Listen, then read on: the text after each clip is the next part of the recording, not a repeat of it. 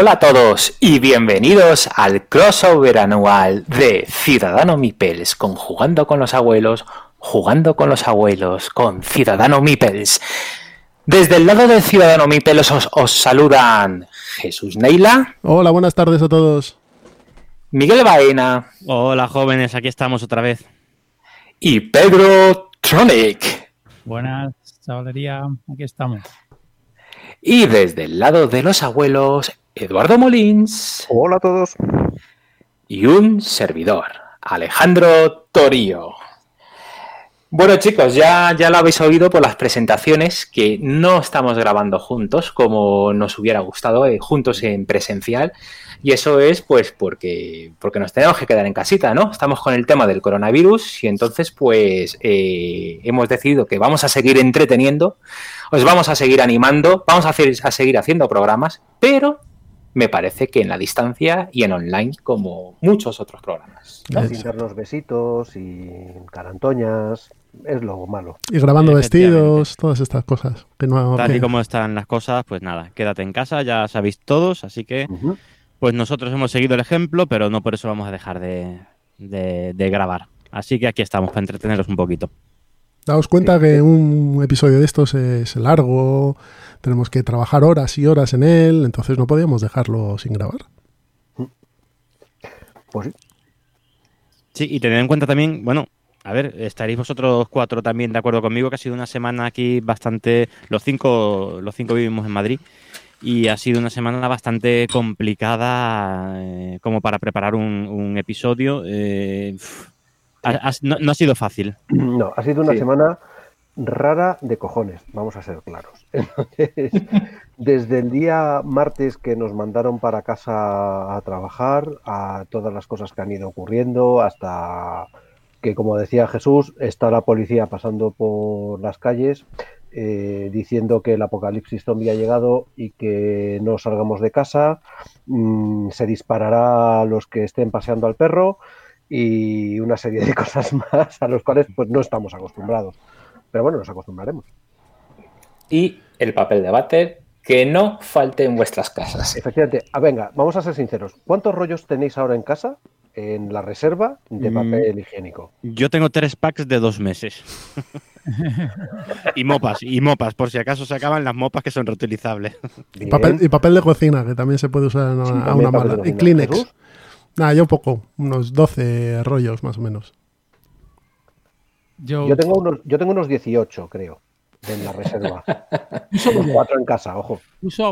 Bueno, pues eh, creo que nada, seis o siete, pero ya he estado en, en hi- hipermercados esta mañana y hay en abundancia, o sea que, que- que no pasa nada. Y a, lo- y a los niños ya les he dicho que, que hay que ser cuidadosos, que eh, utilicen un lado, doblen, doblen y utilicen el otro lado, porque es muy importante. Vuelta y vuelta. Vuelta y vuelta. En estas épocas de Pedro? restricción, Pedro, dale.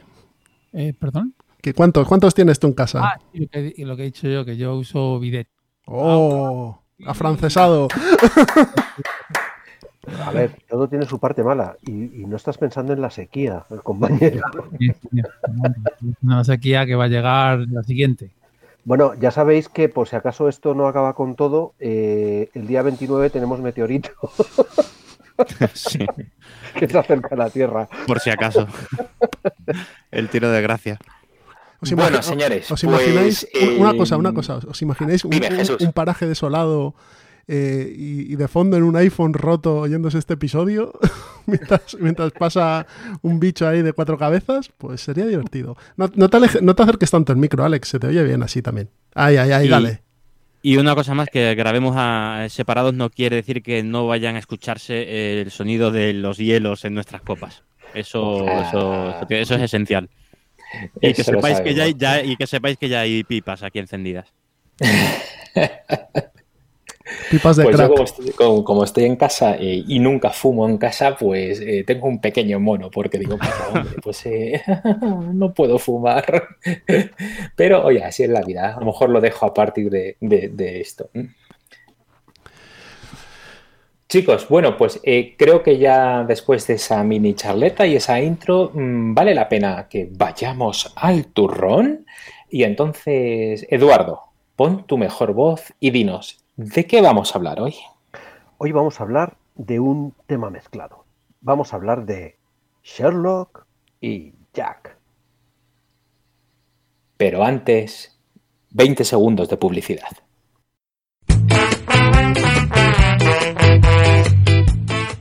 Hola, soy Goyix del Hola, soy Bernardo Pajares del podcast. Hola, somos Matco. Hola, soy Charlu del podcast. Hola, soy Marta, no soy. Hola, soy Jaime. Hola, soy Juan Ortiz del podcast. Y estás escuchando Invita a la Casa. Estás escuchando Invita a la Casa. Invita a la casa. Invita a la casa. Invita a la casa. Invita a la casa. Invita a la casa. Cultura digital y ocio analógico. Tu magazine de sobremesa. Con su pizquita de desenfado. Tu magazine de sobremesa. Lo mejor de la podcastfera. Con su pizquita de desenfado. No a cenar, pero casi. Gente people guapa, simpática y maravillosa, suscribiros a Invita a la Casa, vuestro podcast magazine quincenal independiente y gratuito de cultura digital y ocio analógico, con su pizquita de desenfado. Charletas sobre aficiones, hobbies y tecnología de usuario, vermus con gente interesante, cine, gastronomía, curiosidades y ficciones sonoras. Con Teresa Honkimis, Hugo Gómez y Jan Bedel. Escúchanos en invitalacasapodcast.blogspot.com.es y en vuestros mejores podcatchers y players. No os olvidéis de mí, soy la Robore, la estrella del programa. ¡Qué panda de ciervos! Bien, pues después de la publi empezamos con el señor Sherlock Holmes, el primer personaje que vamos a tratar en este crossover de hoy. Eh, a ver, ¿qué nos podéis contar? Porque yo sé que Edu y Alex son Sherlockilos. Mm, Vale, pues yo mm, traigo como siempre mi pequeña postal. Más que hablar de juegos, eh, yo os traigo un poco de historia. Entonces, eh, hay un actor que me apasiona, que es Stephen Fry, que me encanta cómo lee en inglés. Es un crack, pero es que además de ser un crack, es un Sherlockian, o sea, un experto en Sherlock. Y es miembro del Sherlock Holmes Society of London, o sea, que hay esta sociedad de, Sherlock Holmes. Y eh, le oí hablar un poquito de, en una intro a, una lectura de, uno de los libros y me encantó. Entonces os traigo la lectura, os da un pequeño intro a quién es el personaje de Sherlock, son dos minutos de lectura y luego si queréis pues pasamos ya a hablar del primer juego que tenemos eh, aquí. Estupendo, dale caña. Sherlock Holmes es uno de los personajes de ficción más duraderos que jamás se haya creado. Su personalidad y los detalles de su intelecto, sus modales, su vestimenta, sus hábitos, sus apetitos, sus técnicas y sus métodos le otorgaron desde el principio un lugar en la conciencia pública como tal vez nunca antes se había experimentado en la literatura. Como la diosa griega Atenea, pareció brotar completamente armado del cerebro de su creador. Se subió a la escena mundial para unirse inmediatamente a Don Quijote y Pickwick como un héroe literario que se reconoce inmediatamente. Holmes apareció tan claro e independiente que la idea de que hubiera salido de un creador, de que tuviera un creador, un escritor que le diera vida, parecía equivocada. Y me gustaría añadir a lo que acaba de leer Alejandro, que efectivamente es tal cual, que ese creador es Sir Arthur Conan Doyle, que ya por sí mismo merecería un programa porque también su vida es bastante fascinante. Y por supuesto, Sherlock Holmes es un personaje que al escritor le influyó como pocas veces una creación influye sobre el escritor. Eh, vamos, ya sabéis, hasta que tuvo que, que, resucitar a Sherlock, porque si no la gente es que le cascaba por la calle. Claro, es que el, ahí el, el, personaje supera al creador en cierto, en cierto modo. Sí, sí, sí, eso es. Entonces es una cosa curiosísima. Efectivamente, es un personaje universal, reconocible, eh, que parece de verdad. O sea, mmm, de hecho, alguien ha escrito en la escaleta lo de no, vamos a hablar hoy de los dos mitos. No, no, perdón. solo hay un mito y es el de Sherlock, porque Jack no es ningún mito. Bueno, sí es un, mito, un, mito basado, Bueno. basado en un hecho real. Es, es lo bueno, que es que también pasa eso a veces. Así que bueno, pues eh, la verdad es que, mm, bueno, tenemos, eh, como ha dicho Alex, aquí en mi casa desde luego eh, somos absolutamente fanáticos de Sherlock.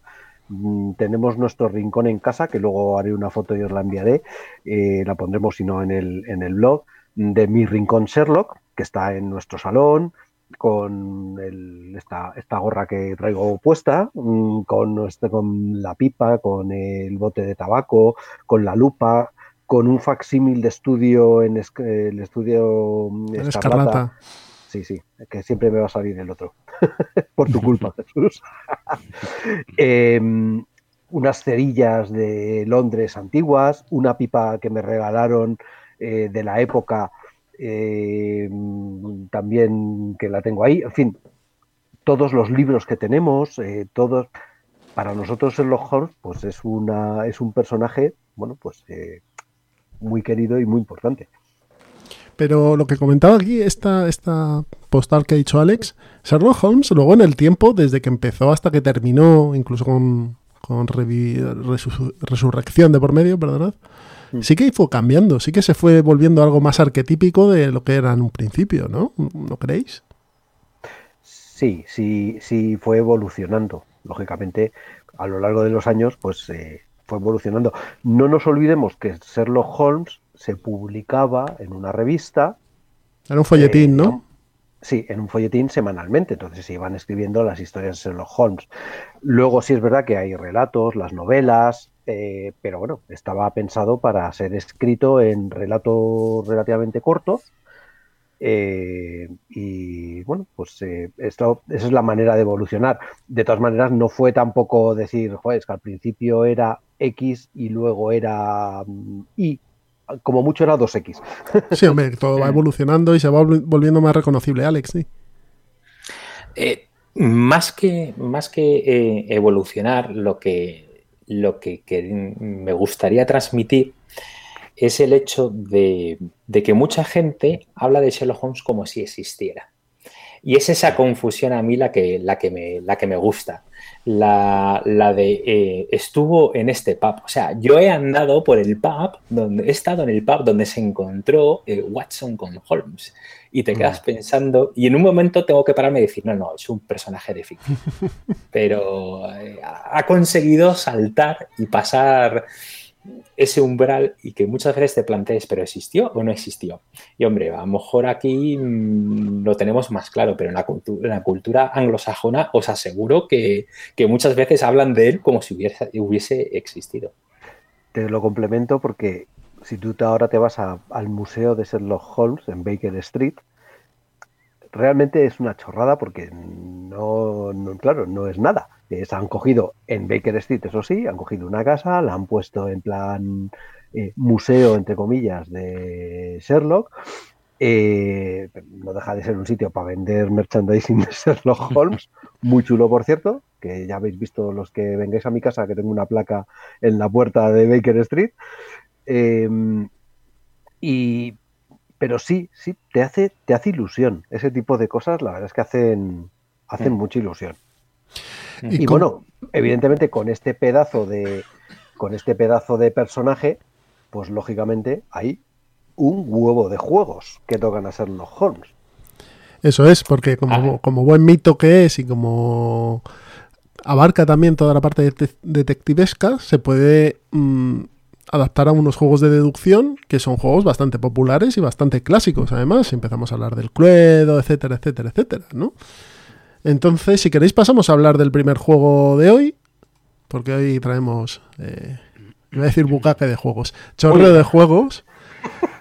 Y... Explícaselo a los niños, chicos. y vamos a hablar de Sherlock Holmes, Detective Asesor, eh, un juego del año 1981 de Raymond Edwards, Susan Goldberg y Gary Grady, o Grady, y publicado en España por Edge, eh, también por Space Cowboys y Sleuth Publications en, en, otras editoriales. Este es un juego de deducción puro y duro, ¿vale? juego de deducción que luego ha disparado otros tipos de juegos tipo detective o crónicas del crimen, juegos más recientes, pero que también beben de las mecánicas básicas de este juego. ¿Qué nos podéis contar de este mm, detective asesor? Yo creo que para mí es, no es un juego, sino es un libro. De hecho, el precio que tenía cuando salió en España eh, era de libro. O sea, tenía el precio que tenía porque era un libro y el, y el IVA era distinto en, en los, en, los, en los libros. A mí personalmente no me gusta. Pero no me gusta porque es que no es un juego. O no, o no A lo ver. como tal. Sí, yo un poco de acuerdo estoy en el sentido de que definir esto como juego de mesa es un poco mm, atrevido. No sé si lo habéis jugado vosotros, pero el detective asesor se juega, o sea, es un temático como la copa de un pino, en el sentido de que nosotros lo juntam- nos juntamos en, no, lo jugamos en mesa, lo jugamos en los sofás, en, la zona de, sofás, ponemos el, el mapa de Londres en, el- en la mesita, la mesita baja típica, típica de salón y mientras nos tomamos una copita vamos leyendo los, los, los capítulos, los párrafos y vamos entre todos pues decidiendo qué es lo que vamos a hacer. Uno coge la guía de, tiene una, una guía de Londres en la que vas viendo las, las, eh, las, las, las distintas localizaciones, dónde está cada uno de los personajes. Y es una experiencia diferente, es una experiencia diferente que al final efectivamente se parece más a un, a un libro de estos de Escoge tu propia aventura, pero mu- mucho más ra- ramificado y con más mm, chicha que los libros de, de Vive tu aventura. Pero de, de- como juego de mesa, pues bueno, pues eso ya, eso, bueno, hablamos de cómo, cómo lo define cada uno un juego de mesa, que me parece que es secundario. Creo que lo importante es la experiencia que se vive. Y es una experiencia que, que a, mí- a mí, a mí por lo menos sí me, me mola mucho, me gusta. Y pasamos un buen rato con una copita. Es algo muy diferente, mucho más distendido. Edu. Que es, Sí, no, No te iba a decir que, no, que, a ver, estoy de acuerdo en que efectivamente como juego, con lo que decía Pedro, lo que decías tú Miguel, eh, no es un juego al uso lleno de, de meeples y de cubitos. Es más bien eso, es un libro, es un vive tu aventura, pero Miguel, a mí lo que me estás diciendo es que no te lo estás tomando suficientemente en serio o sea, nosotros ¿Qué cuando nos hemos, cuando nos hemos puesto es papel, lápiz y vamos, completamente serios. Pásame el Times. Un momento, he visto una cosa en el Times. Lo del ¿Recuerdas haber Times, sí. cosa? Entonces lo y volvíamos. Eh, hemos ido ahí. No, un momento, a- déjame que apunte. Entonces apuntábamos las cosas. Eh, Sí, sí, y nosotros llevamos nuestro, llevamos un, de hecho un moleskin con, con, con las anotaciones de la partida y molamos ahí con los niños y ahí vamos apuntando las cosas y, y bueno, y, y siguiendo la aventura, sí, sí. Pedro, sí, sí, no- sí nos metemos, sí nos metemos. Pedro, dime. Dime. El, el problema también es la puntuación que tiene el juego, que yo la veo muy poco climática. Es decir, yo creo que es mejor jugar a- con tu historia locas que se genera en la mesa. Yo creo que eso es más satisfactorio que luego llegar y ver como Sherlock Holmes te, vamos, te aplasta. Sí. Y él, en, con tres mierdecitas dice, ala, el asesino es Ucupú. Sí, pero bueno, pasa lo mismo, algo parecido que con el Crónicas del Crimen, que lo importante es la experiencia, toda la experiencia que vives, todo y el conocerte Londres. Eh, no hemos hablado de, la- del- de, mm, los componentes del juego, de, de la producción, que es una, si, si eres fan del personaje es una preciosidad absoluta. El mapa de Londres, el Times con sus distintos, el periódico de distintos, de distintos días el, el- la guía, mm, no sé, a mí me parece una preciosidad y jugarlo y meterte en el, bueno, y como hace Edu con la gorra y la pipa y el tal, es que eso es... Pasas al final un rato estupendo. Dime, y Edu. diferente, muy diferente. Dime, Edu. no, eh, se me ha ido la pelota, así que paso al siguiente.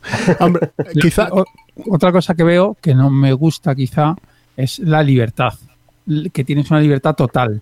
Mm. Quizá a un jugador novato, o si todos son novatos en la mesa, puede frustrar bastante ¿eh? y te puede echar para atrás. Es un juego que alguien debería de conocer y aunque rejuegue el caso, pero eh, aplica un poquito, un poquito. Alex. Alex, dale, dale. Pues eh, yo creo que estoy totalmente de acuerdo con Pedro Tronic, que con Pedro. Eh, este juego, pues oye, pues sí, vale, lo de las puntuaciones y todo. Lo que pasa que es un juego muy bonito y es un juego pues que hay que meterse dentro de él, como habéis contado, entonces estupendo. Yo, yo cuando empecé en los juegos de mesa, mm, ya hace 10 años, me parece, me parece, me da a mí la sensación, creo recordar que este juego era difícil de encontrar. Era una edición francesa en caja roja y me parece que era caja roja. Y entonces cuando ya lo publicó Edge, que es un trabajo de traducción importante, todos nos volvimos locos diciendo, por fin está disponible este juego y, y salimos a comprarlo. Y, y- y mira, yo lo jugué con mi hija cuando tenía 10 años, ahora tiene 16 y tiene un muy buen recuerdo de ello. Ella se acuerda de, de con su letra de niña pequeña tener cosas anotadas en ese Moleskine o cosa parecida. Entonces es muy simpático. Es un juego bien. Curiosamente, estoy viendo que en la BGG, joder, 7,8 con 15.000 votos, que no está mal, macho, no está nada mal. Y está de los juegos temáticos el número 19 de la lista, ¿eh? O sea que bueno, eh, es antiguo, ha tenido su fa... Mira, 1981, esto sí que es de los abuelos. O sea, es un juego que tiene sus años y ahí está, rompiendo la pana todavía, ¿eh? Es que yo creo que es un concepto diferente de juego de mesa. Y es lo que le pasa. Mm. Que es, en el fondo no deja de ser un... A ver, un storytelling. Un storytelling, perdón. Es un juego de, de contar historias. Eh, se acerca más al rol casi que a un juego de mesa. Eh, no roleas, tú no interpretas un personaje, pero todo lo que lo rodea sí que tiene un componente de interpretación. De hecho, de, de libertad en movimientos, porque tienes un libro muy grande con un montón de anotaciones, puedes coger una vía u otra u otra u otra. Entonces, quizá por eso se hace un poco difícil. Sobre todo también, también es que es muy largo. Es un juego que en dos, tres horas mm, no te las quita nadie. Y eso echa para atrás a ciertas personas, ¿no? Pero en cuanto a tematización y a componentes es cojonudo. Dime, Miguel.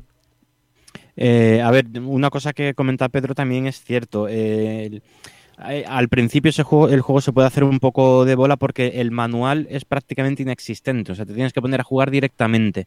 Y no te explica que, que- no hay indicaciones de hacia dónde tienes que ir. No es como en un libro juego, en un libro de estos de Sigue tu aventura en lo que, en las que te van a poner disyuntivas. No, no, aquí tú tienes que de- decidir qué haces. Y cuando te das cuenta de que tienes que mirar el mapa y decir, oye, pues es que en el camino que has seguido entre este asesinato y esta pista, pues en el camino hay un- una destilería de, no sé, no, no me acuerdo muy bien de las misiones, hay una destilería de algo o hay una tal, ¿por qué no vamos allí a mirar? Pues hasta que no te das cuenta de que tienes la total libertad de ir y mirar ahí, mirar en, la, en el libreto si ahí hay una pista y, y leerla, pues, pues a lo mejor te ha- eso te ha costado ya dos horas de juego. Edu. Sí, eh, eh, te iba a decir dos, dos cosas. Una, el juego, realmente las puntuaciones mm, son, pa- para mi gusto, lo que le da al final eh, esa epicidad de decir, mira, eres un desgraciado, porque Sherlock lo habría hecho en seis movimientos.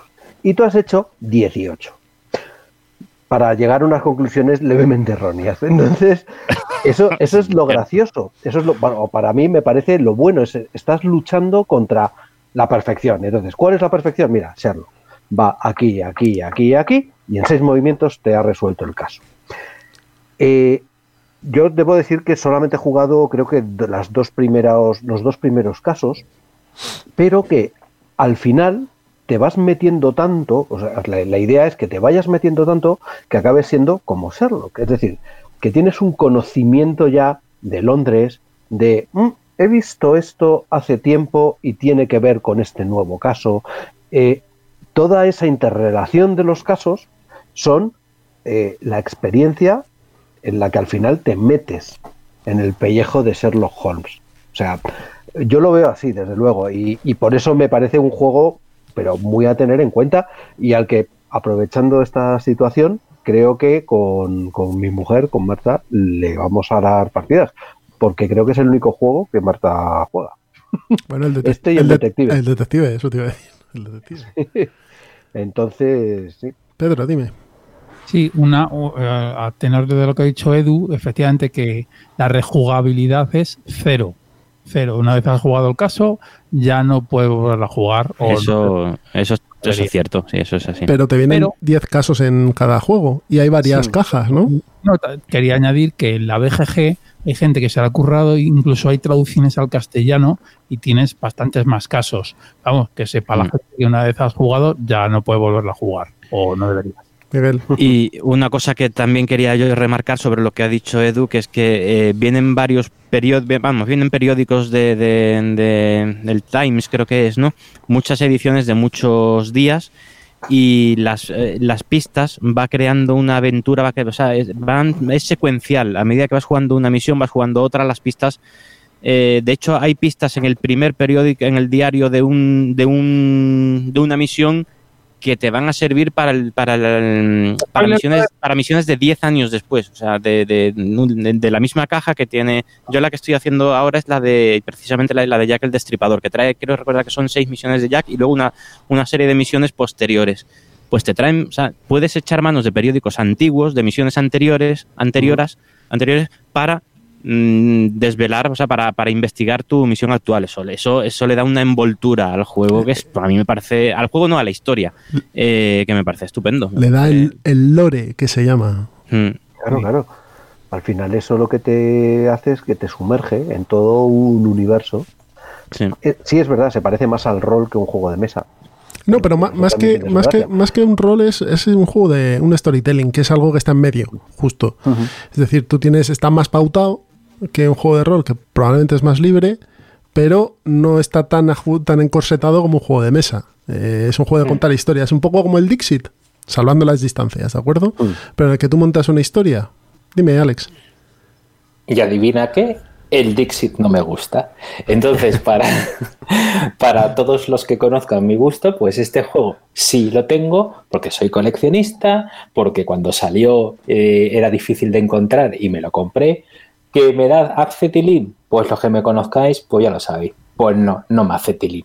Pero vamos, que entiendo perfectamente, y aquí es lo que mola de este programa, las diferentes opiniones, y así, así os hacéis una idea de- del juego. Y, yo que no soy coleccionista, ya sabes que este lo vi un día en- en un mercadillo ahí en Dragón y dije, uh, pues mira, para mí, porque este lo quiero, este sí que lo quiero tener en casa, porque habíamos jugado con fotocopias chuscas y tal y no podía ser. Además es un juego que se puede jugar muy bien en solitario. En solitario funciona mm, Sí. estupendamente. Te pones tú, haces el caso y chimpún.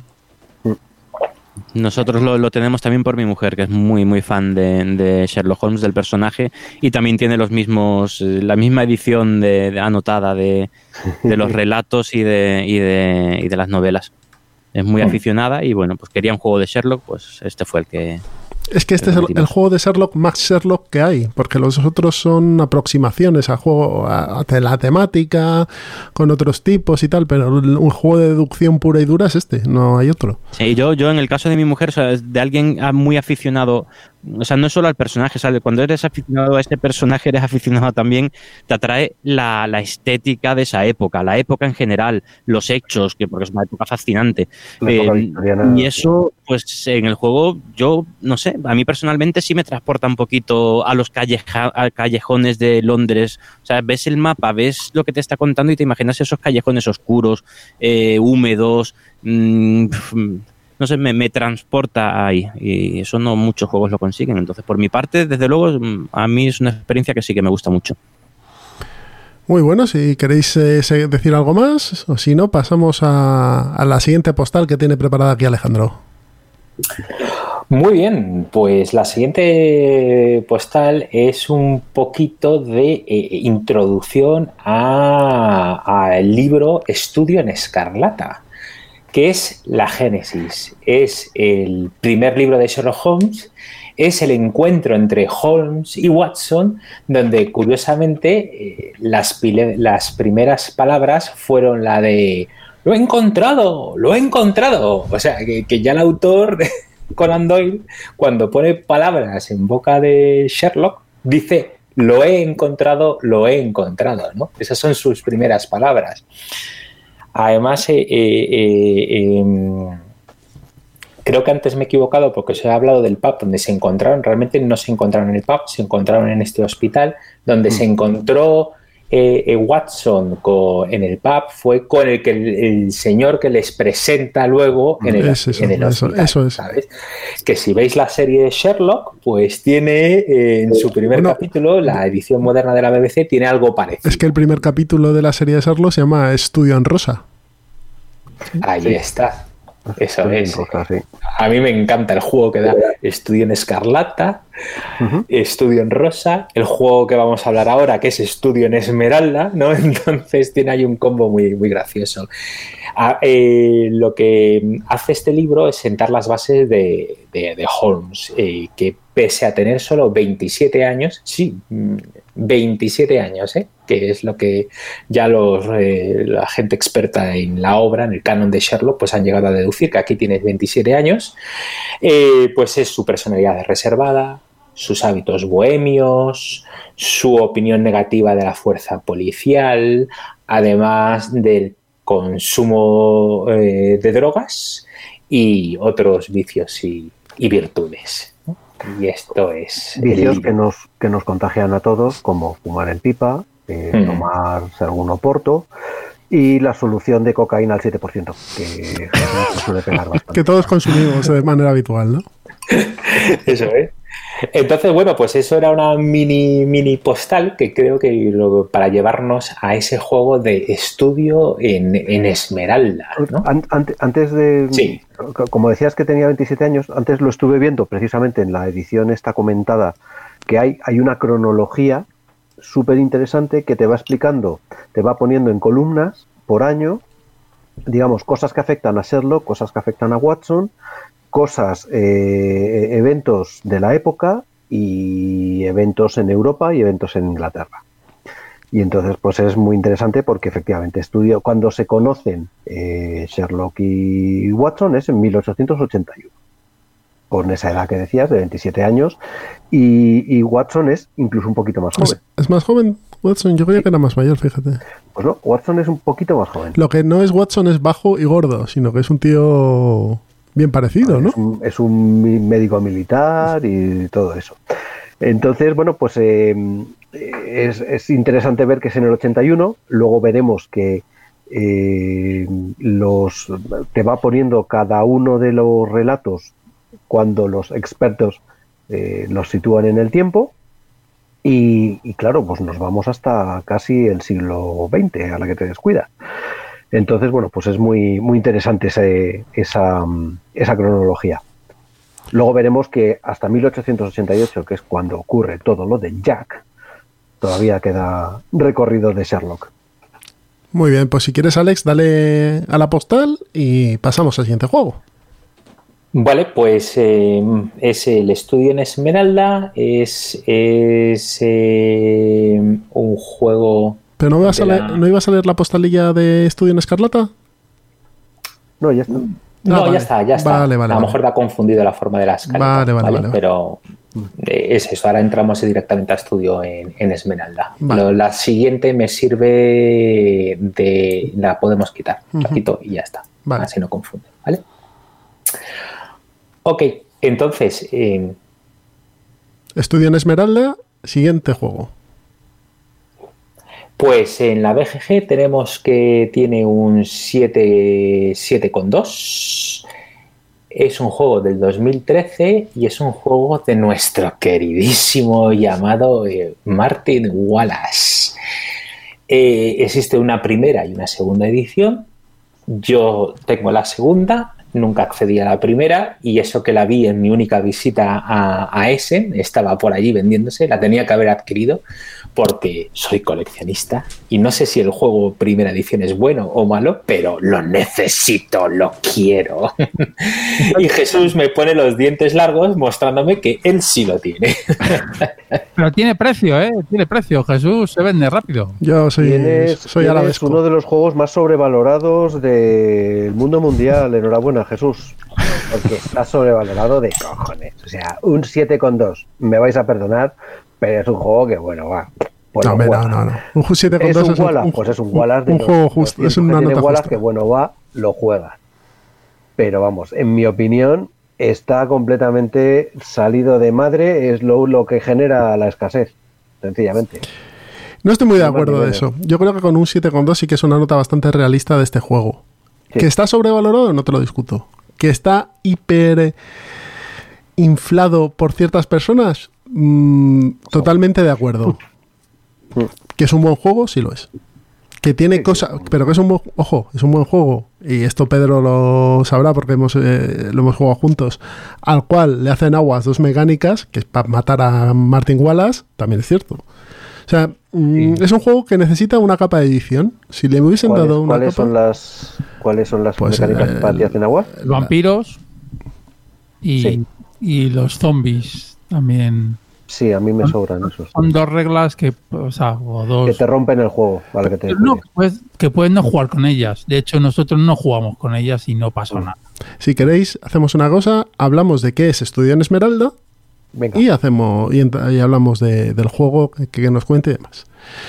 Estudio en Esmeralda es un relato de Neil Gaiman, autor de cómics como Sandman, autor de novelas como Neverwhere. En, en la recopilación creo que es Un Muy Espejos, eh, que es una re- recopilación de relatos cortos de Neil Gaiman. El primero que habría era Estudio en Esmeralda, ¿no?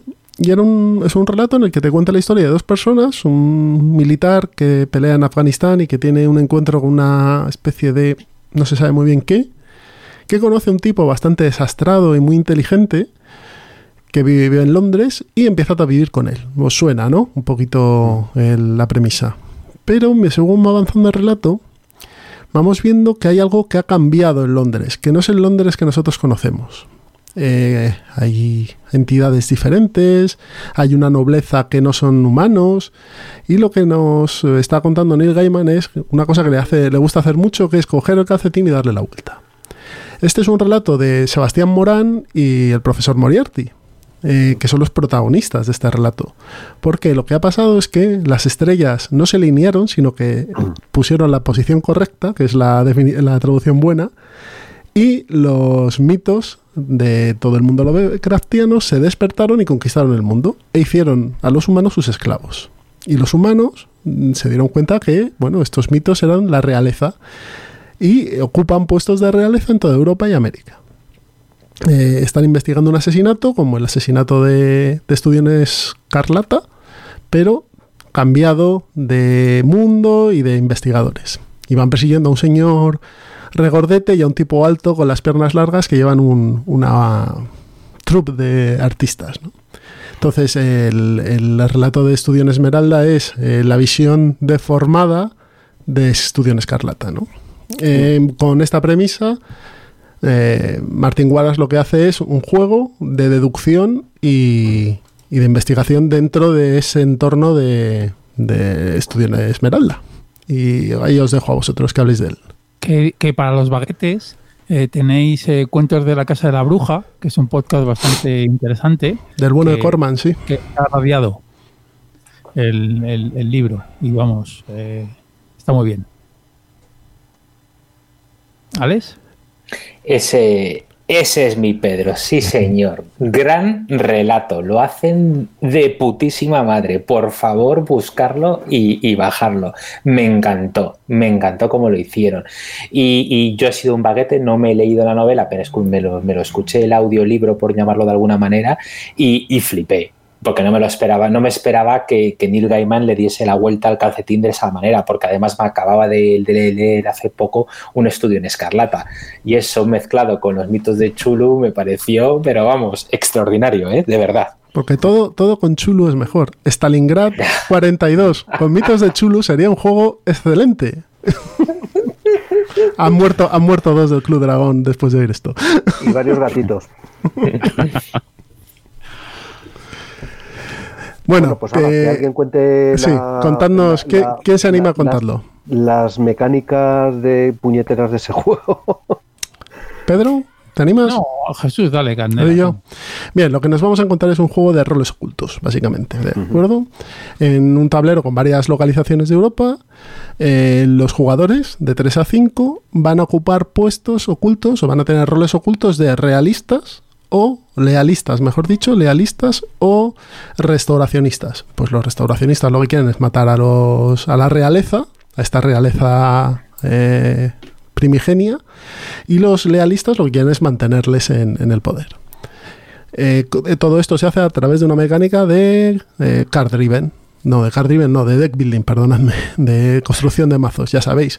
Mazos que se van eh, adquiriendo cartas y van jugándose, las vas eh, descartando y van, lo que decimos de ciclar el mazo, entrando y saliendo.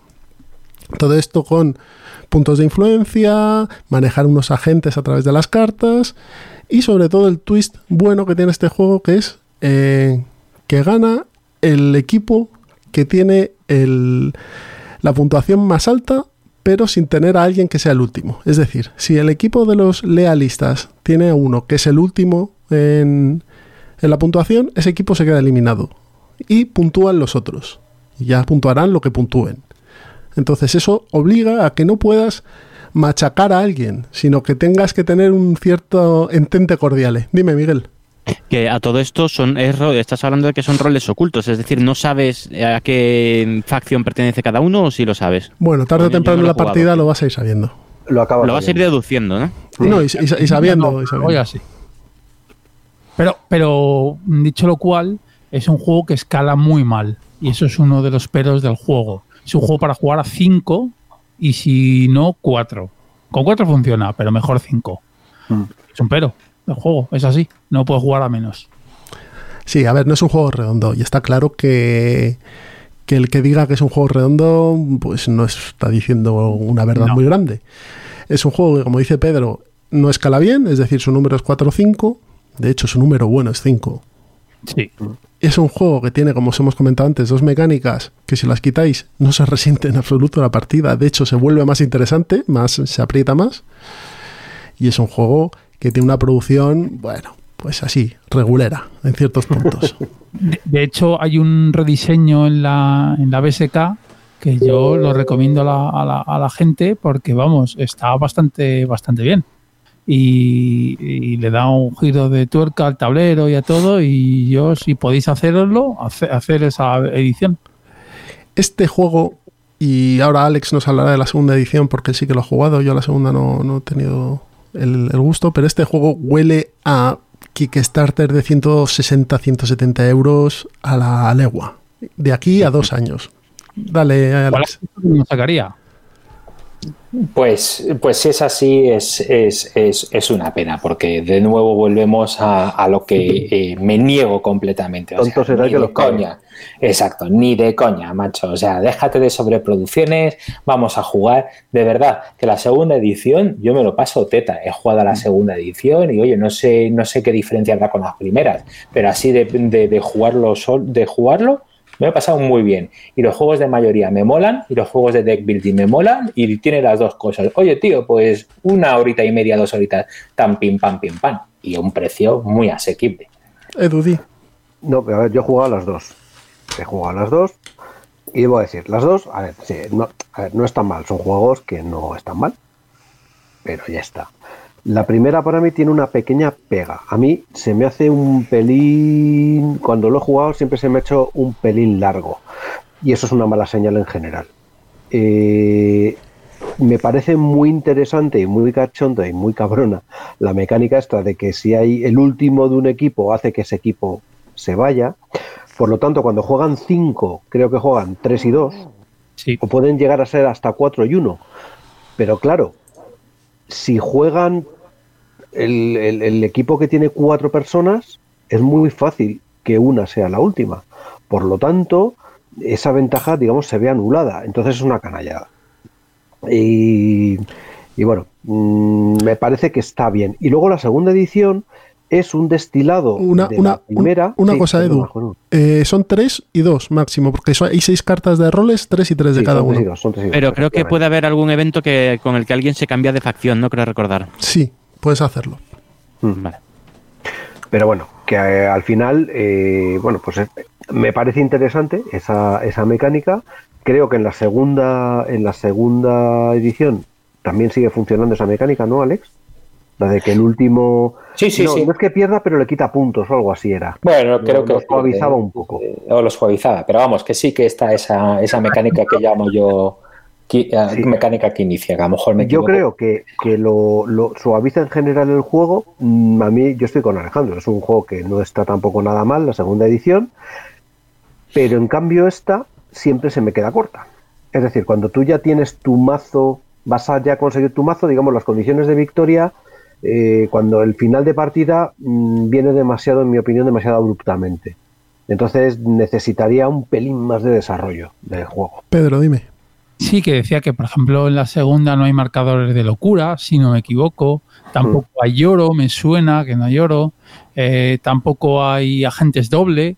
Entonces yo creo que son...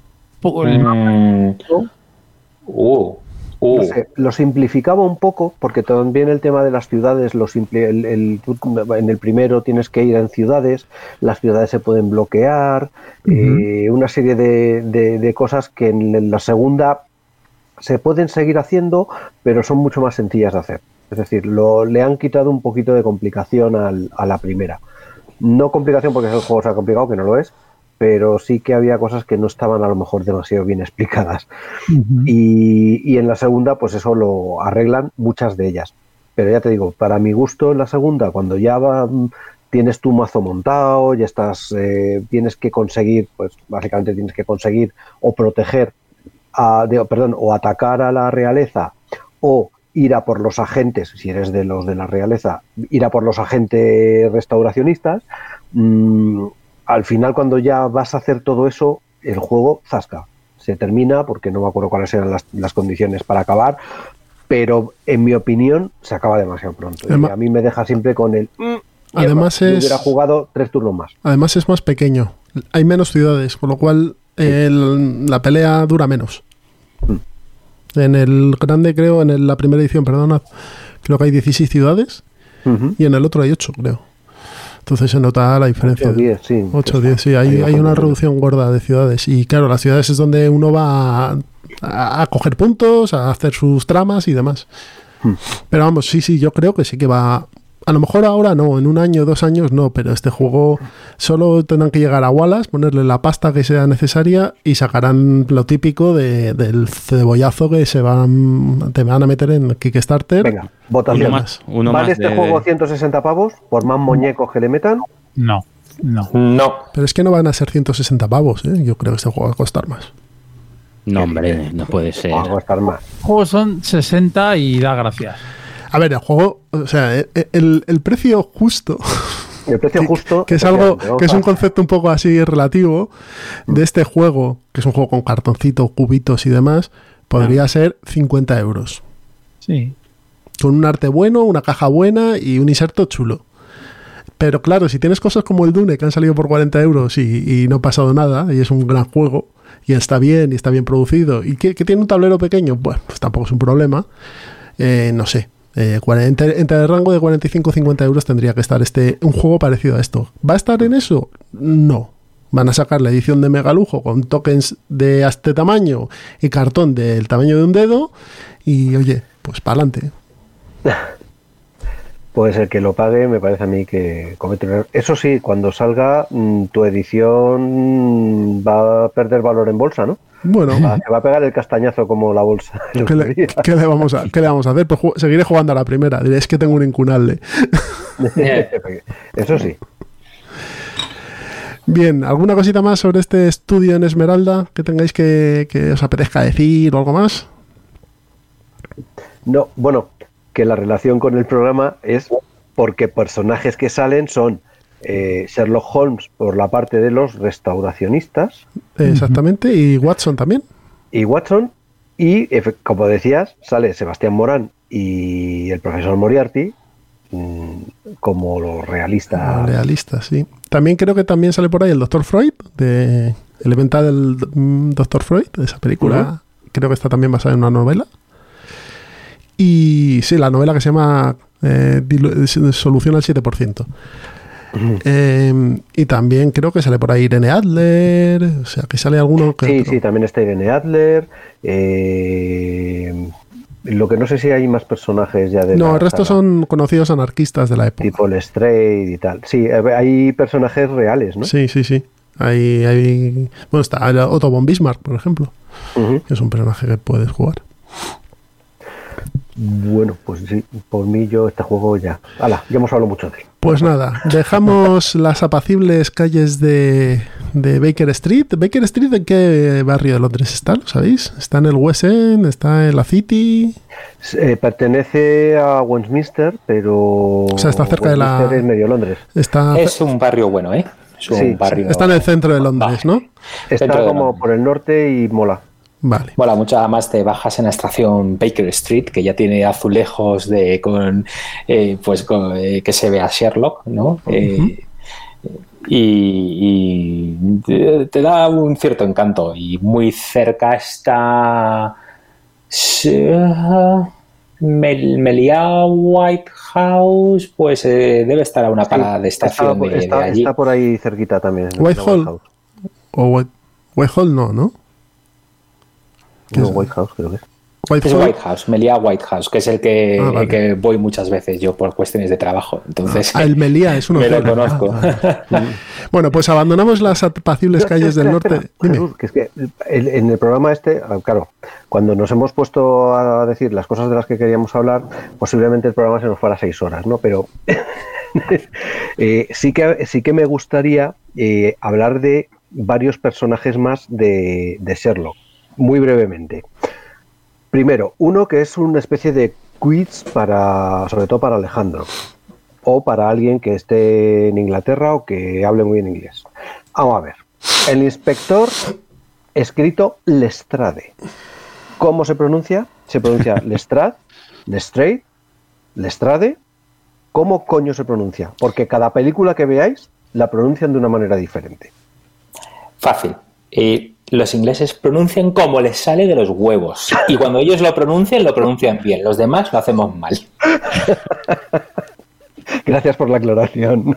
Ha quedado, vamos, O sea, meridiano. que, que le podemos llamar Lestrade y tan a gusto, ¿no? No, porque tú no eres británico. Pero lo voy a hacer mal, o sea que me va a dar un poco Claro, igual. exacto. da igual cómo lo hagas, lo vas a hacer mal. Así que siéntete cómodo. Eh, y luego están los otros personajes que son muy icónicos, como son Irene Adler, la única mujer que, a la que Holmes ha admirado, y el profesor Moriarty, que realmente solo aparecen en una novela o en un relato. Entonces Irene Adler eh, aparece en Escándalo en Bohemia y nunca más aparece, pero digamos es un personaje de esos que deja pozo y es, muy cinematográfico, es un poco el contrapunto a Sherlock Holmes, eh, si quieres meter en cine la chica mona y lista, pues la metes, eh, o sea, es un personaje fantástico. Ahí estaba muy, muy inspirado Conan Doyle al, al meterlo. Y luego el del profesor Moriarty, el Napoleón del crimen, que también dices, joder, pero ¿de dónde es? Lo que he estado viendo en la... eh, se supone, Miguel, aquí corrígeme tú, mm, si te has empollado bien los tres volúmenes de... de- Uy, que va, que va. Eso, pero resulta que parece ser que Moriarty dio clases a Sherlock Holmes. En el secreto de la pirámide lo podemos ver eh, claramente. Pues entonces, si lo dice el secreto de la pirámide, que por cierto es un peliculón, eh, a mí me vale. A mí me vale como fuente. su profesor de esgrima, además. Sí, sí, sí, sí. Entonces, el profesor Moriarty es otro de esos eh, personajes que está muy bien, que se le saca mucho zumo, pero que realmente en toda la saga de novelas, pues aparece una vez. O sea, los protagonistas son Sherlock y, y Watson y van apareciendo una serie, igual que la señora Hudson. La señora Hudson también se ha querido meter, siempre, siempre se ha metido un poco a calzador. En la serie de la BBC, eh, la de Benedict Cumberbatch, la señora Watson ya tiene una historia y está fenomenal, pero realmente la señora Watson mm, no es Hudson. nadie en el, en el relato. Señora Hudson, ¿no? ¿Qué he dicho? Watson. No, coño, la señora Hudson. Sí, perdón. Dime, Alex. Oye, eh, eh, con Irene Adler, eh, y ya que mencionas la serie de la BBC de Benedict Cumberbatch, eh, eh, Cumberbatch, eh, hay que destacar, Cumberbatch, eh, hay que destacar, Benedict. Benedict, Eh, hay que destacar ese episodio en que es esta la, la Irene que sale que hace de, de Mistress o misma de Sí, esa es. Que no, la palabra no es mistress, ¿cómo es la palabra de dominatrix, ¿no? Hace de Sí. Ah, dominatrix. bueno. Y, de Sí, ma- y de Madame también. de Madame Dominatrix. Mm. Y es genial, porque al pobre Sherlock le pone como diciendo, Dios, quiero ser dominada por ella. ¿no? Bueno, Pero por otra parte no puedo. De- Eso de- es. Eh, eh, bueno, luego eso cuando vayamos a la sección cine, porque esto va a ser el crossover de Ciudadano Mipe, el tal, Rincón, el, el diván de la morsa. es un triple crossover. y, y- y ese capítulo está muy bien, el juego que se traen con los soniquetes del móvil y los mensajes. No, fantástico. Escándalo en Bregovia se llama el, el capítulo. Claro, es el escándalo en Bohemia, pues en este caso en, en el otro sitio. Muy bien, pues lo que os decía. Abandonamos las calles del apacible norte de Londres y damos un paseo hasta las sucias y apretadas calles del West End, no, del East End, por Dios, el West End, no, el East End, porque nos vamos con un mito que no es tan mito, sino que está basado en un hecho real. Nos vamos con Jack el Destripador.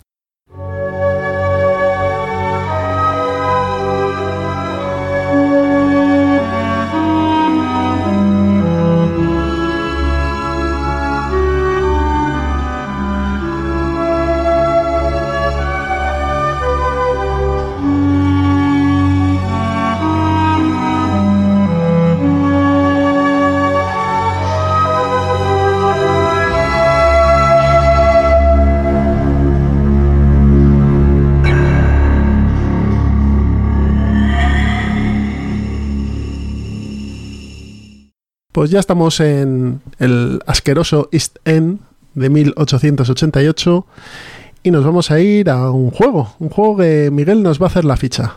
¿Cuál es, Miguel? Bueno, pues vamos a hablar de Som- Sombras sobre Londres. Es un juego del año 2011 de Gabriel Mari y Gianluca Santopietro.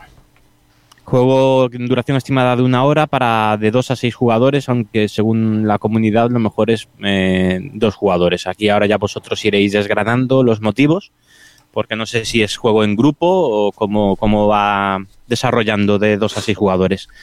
Edad más de 14 años y peso 2,66. Es el juego es de Letters from Whitechapel. Creo que el, el nombre es bastante más evocador en, en inglés que en castellano, pero bueno. Letters, Letters from Whitechapel. Joder. Sí. Mm. Y Luego- bueno, yo particularmente no lo he jugado, así que a ver si Pues Pedro, eh, vosotros vosotros contaréis. Pedro, tú que le has dado caña, dale. Yo lo probé hace tiempo, vamos. Vamos, básicamente eh, es, es un juego de deducción pura, o sea, pura, pura, purísima.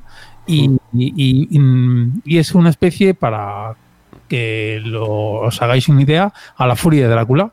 Es una, una, furia, una furia de Drácula, pero no tiene ni combates, ni tiene eventos y no tiene habilidades especiales.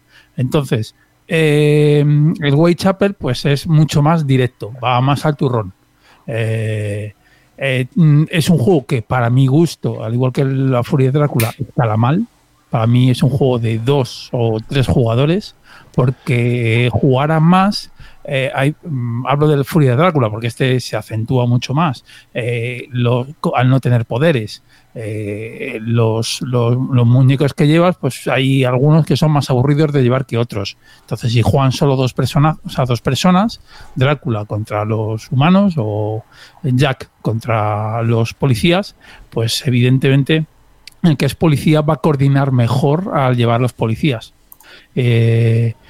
Luego, las reglas están un pelín mal estructuradas en su momento y aunque es un, es un juego mm, bastante, bastante sencillo, pues las reglas eh, están tiene como minifases eh, entonces es básicamente son como cuatro bueno el objetivo del juego que no lo he dicho el objetivo del juego es eh, para Jack tiene que matar a cinco damiselas o a cinco personas no me acuerdo muy bien The Canonical Five. Y, y- nada, y los policías le tienen que intentar atrapar antes de que se, de se- de que se escape. Entonces, básicamente el juego se divide en el, el turno, por decirlo, la fase.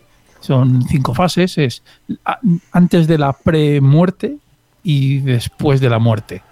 Y así se va jugando a cinco fases y si lo consigue Jack, pues muy bien. Y si no, pues si le pillan los policías, pues ya está, han ganado. Es un juego, sí, es, un- es cierto que es mucho más corto que la furia de, de Drácula, pero yo si me tuviera que quedar con uno de deducción de punto a punto, me quedo con la furia de Drácula. Sí es cierto que hay una expansión que yo no he probado, no sé si llegó a salir en castellano por Debir, que me extrañaría mucho, que, que le mete poderes. Y yo creo que le hace un juego más interesante. En el fondo, Pero no lo he probado. este juego lo que es es eh, uno se mueve en modo oculto y al resto le tienen que ir encontrando, ¿no? Es. Sí, sí, es como el Drácula. O sea, como, como- es como el Drácula.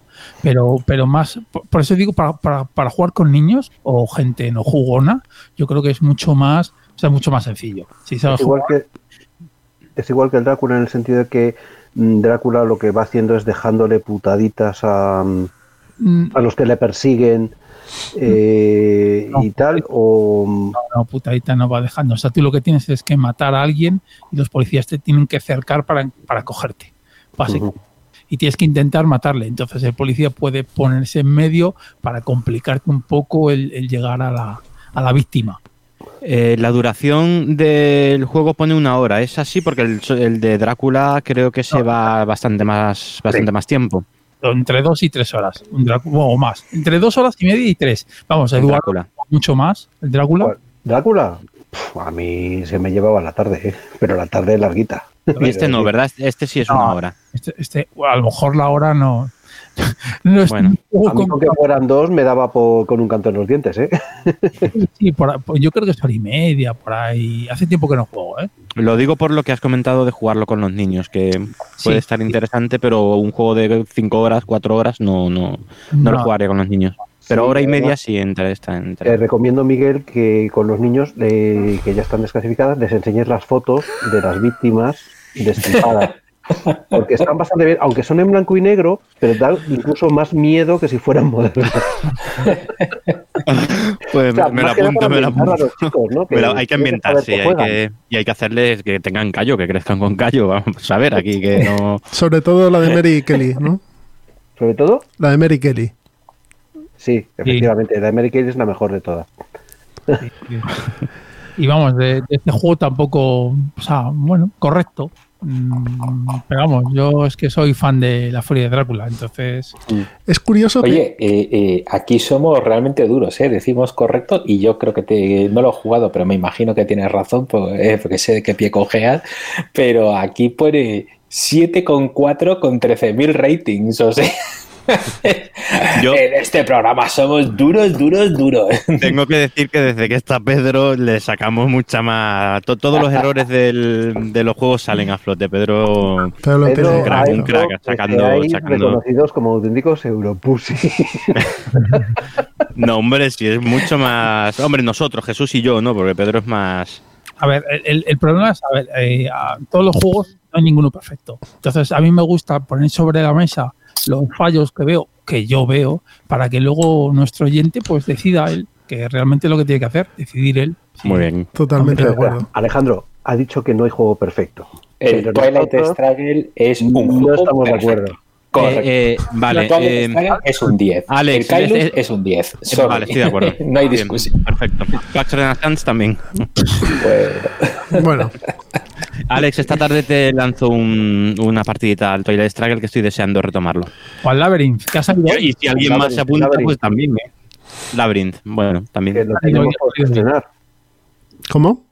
Que tenemos que estrenar el Labyrinth. Yo ya le, yo estoy ya dándole al Labyrinth. Este. Mm. De- de- Yo también. Yo también, yo también, yo también. O sea que después de esta charla tenemos que hacer unas quedaditas, ¿eh? que yo me aburro Bueno. aquí en casa, macho. Perfecto. Pero bueno, continuemos, continuemos con lo nuestro. Pues venga, darle caña. Entonces, bueno, pues ese es el Letters from Whitechapel, ¿no? ¿Algo Una- más, Jesús? una cosa, Cuéntanos. que es, A mí me han quedado ganas de jugarlo, sinceramente. ¿eh? Así que me ofrezco. mm, que es, es curioso que, que este no mito, que sí que es un mito, pero bueno, es un mito basado en un hecho real. Bueno, eh, el hecho real son los, los asesinatos. El personaje que se ha creado en torno a esos asesinatos ya es es un mito, es el que ni mito. siquiera tienen por qué, por qué haber sido cometidos por la misma persona. Eso es. O sea, que ahí sí ha habido un poquito de... Pero- pero lo que- Se ha construido un mito en torno a un, a un lo que hecho. estás diciendo. Eh, Eh, lo que quería decir es que hay pocos juegos o- o- y los que hay son bastante ligeritos respecto a, o sea, de, de Jack el Destripador. Mm. No hay una cosa que digas, no, es que hay un juego canónico tipo, pues esto, Sherlock Holmes, eh, Detective Asesor, ¡boom! Sino, bueno, Sombra sobre Londres no deja de ser, como decía antes Pedro, una adaptación de uno que se llamaba Whitechapel, ¿no? Que es un juego anterior, que comparte mecánicas con otro, o sea, mm, es curioso. Simplemente Este, quería que- decir eso. este que habéis apuntado aquí que se llama Jack the Ripper del 83. Pues es una especie de juego de, de un cluedo así un poquito más avanzado. Es un Vale. juego viejunillo, viejunillo. Bueno, y luego está uno que hemos puesto ahí que es el, el Jack Rumi. Sí, que es, es Mystery Rumi. Es, es Mystery Rumi Jack the Ripper. Eso es, el Mystery y Jack the Ripper, que es un juego que hemos jugado eh, varias veces ahí en nuestro grupo habitual. Y a mí me parecía que era un juego No, no, está muy o sea, bien. que le habían pegado muy bien el, el tema al, al juego. Sí, sí, el juego está muy bien. Sí, sí, sí. Luego, si queréis, Lo que no está bien son las reglas, porque vamos, yo Efectivamente, las reglas me, son infernales. Sí. me pilló en mis inicios que no sabía leer reglas y joder, yo alucinaba, estaba tratando de jugarlo con la familia y dije yo, pero ¿qué es esto? Que no sé, no entiendo nada. Son infumables, infumables. Son infumables, porque yo me las he puesto a leer ahora para este programa otra vez y decía, pero, pero esto no es lo que yo jugué. O sea, y lo había jugado bien, ¿eh? Pero es que no está explicando las cosas.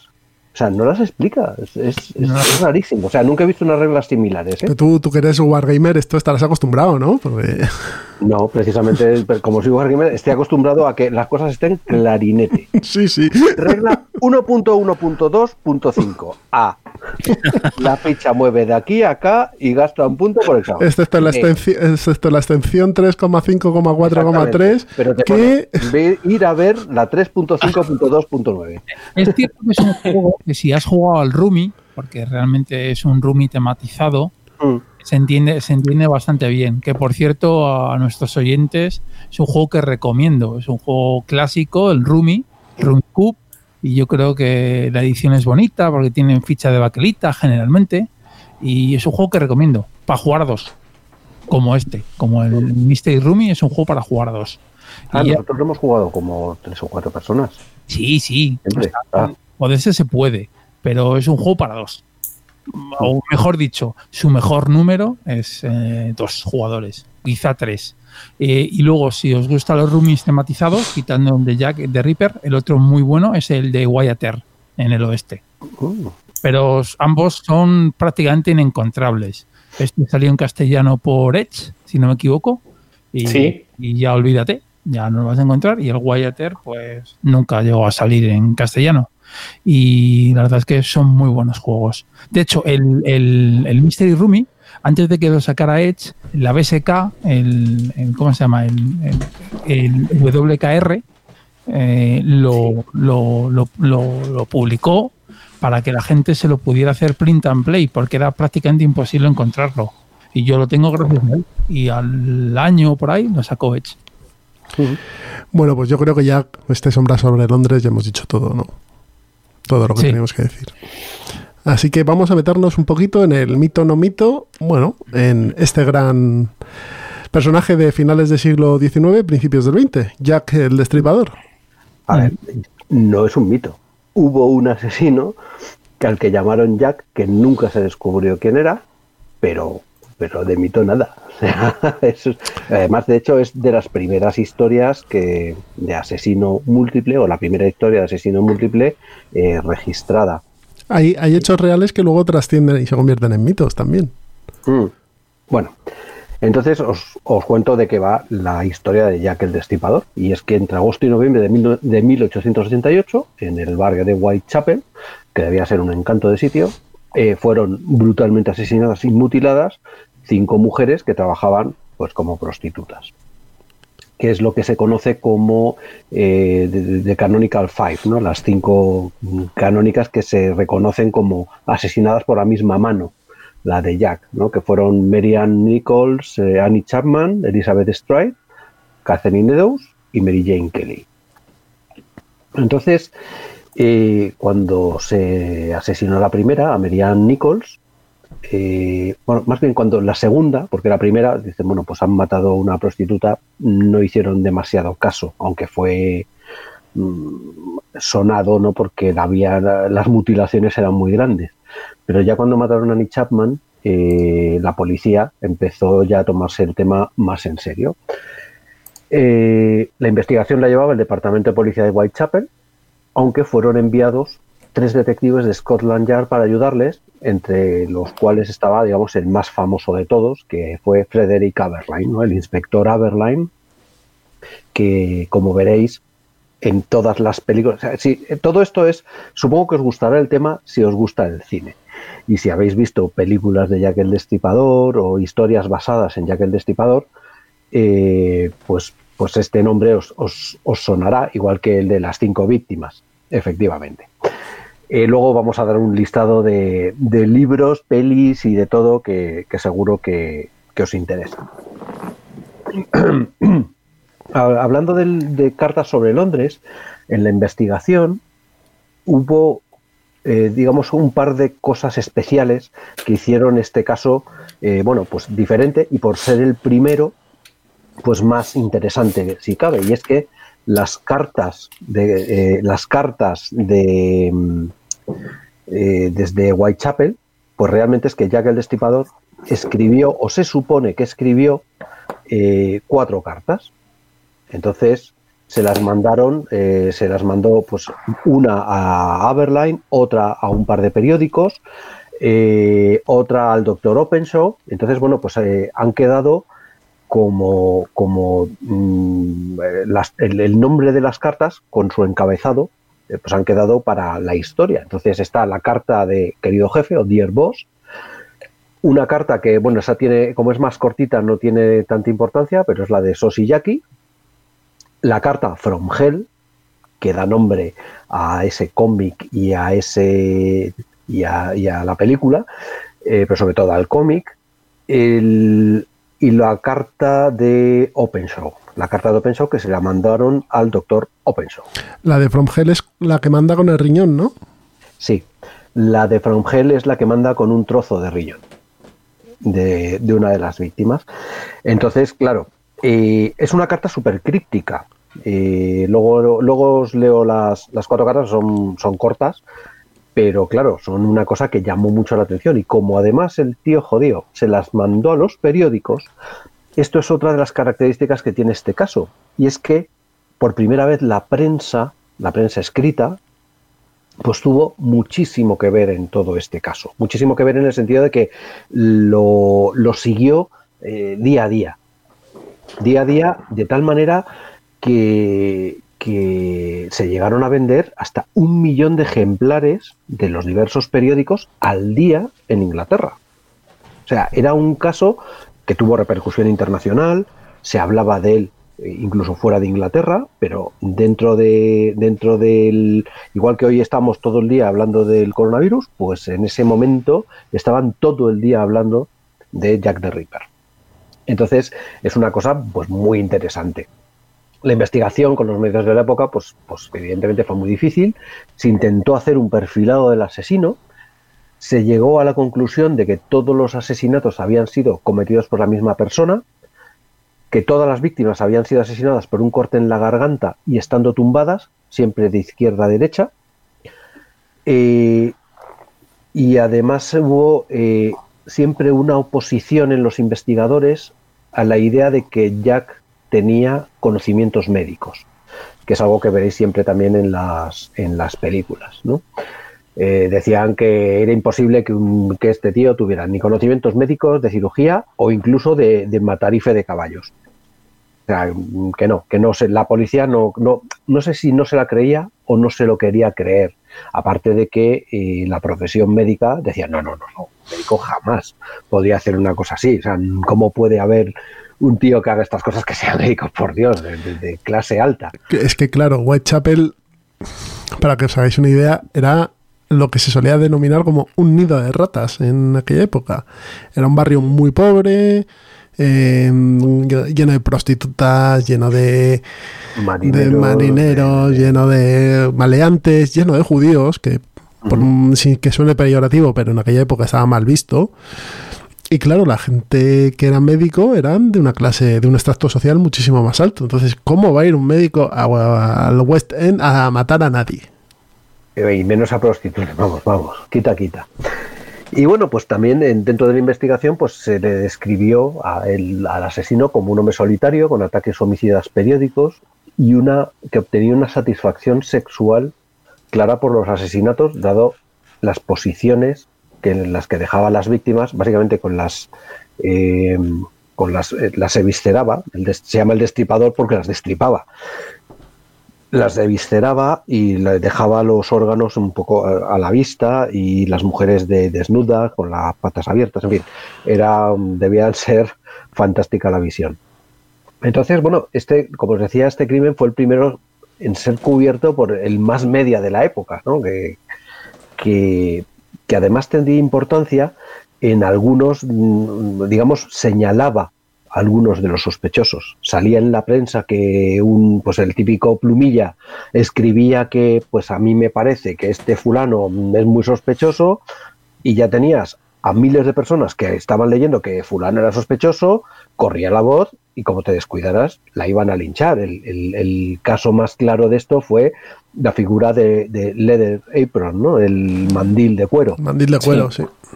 Entonces el, el mandil de cuero, pues alguien sacó la historia del mandil de cuero y entonces, bueno, pues, pues a un pobre judío que se llamaba John Pizer, que además le llamaban Leather Apron porque era zapatero y iba con su mandil de cuero.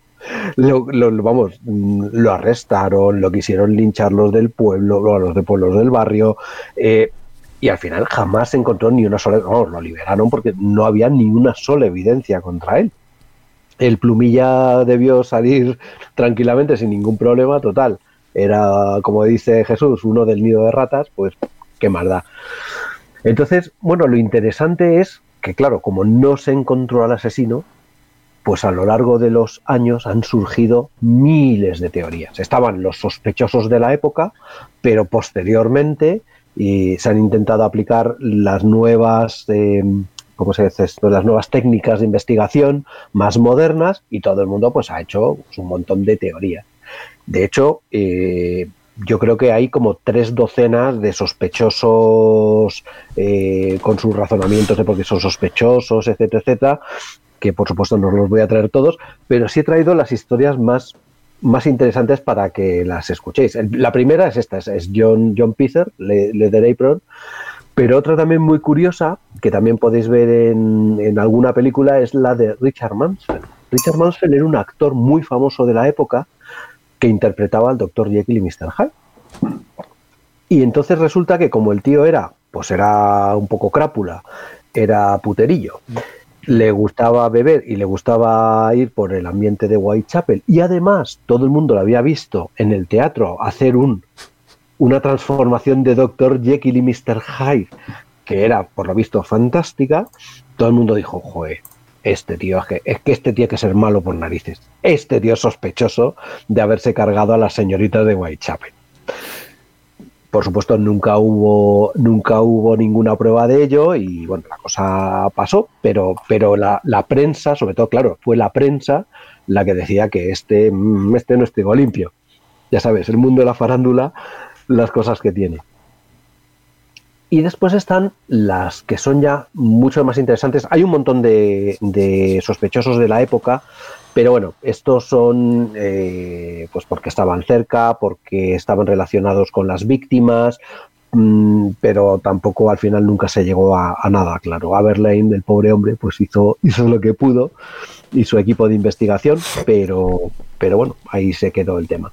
Y luego los autores, hay propuestas de autores modernos que estos son los que han hecho, estos son los que sí han convertido todo esto en un mito, como decía Jesús, ¿no? A, a partir de los años 70, años 60, ¿no? A partir de los años 70, correcto. Bueno, empezaron antes, empezaron en los 60, pero ya cuando se empezaron a escribir libros, a hacer películas y digamos todo esto se recuperó, pues fue 100 años más tarde, como quien dice.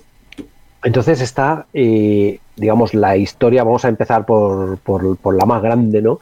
Que es la de que el duque de Clarence, el príncipe Albert- Alberto Víctor, duque de Clarence, era uno de, era el, era Jack el Destripador, ¿no? Porque esta historia surgió en los años 70 porque el doctor Thomas Stowell publicó en The Criminologist eh, un artículo que lo sugería basándose en eh, bueno, pues sus conocimientos de la época de, este hombre.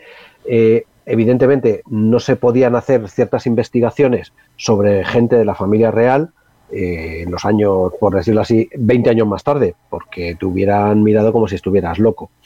Es una, es toda una teoría complicadísima que Stephen Knight, en un libro que voy a mencionar varias veces, que se llama eh, Jack the Ripper, The Final Solution, este es, Este es una de las obras gordas de acerca de, de Jack el Destripador, ¿no? Este es el que ha inspirado absolutamente todas las películas y tal, y es la que te mezcla todas las teorías conspirativas de que eh, le- eh, estaban implicados el primer ministro, la reina Victoria, la policía, la policía metropolitana y los masones, estaban todos implicados para hacer desaparecer un supuesto hijo del príncipe que había tenido con una plebeya.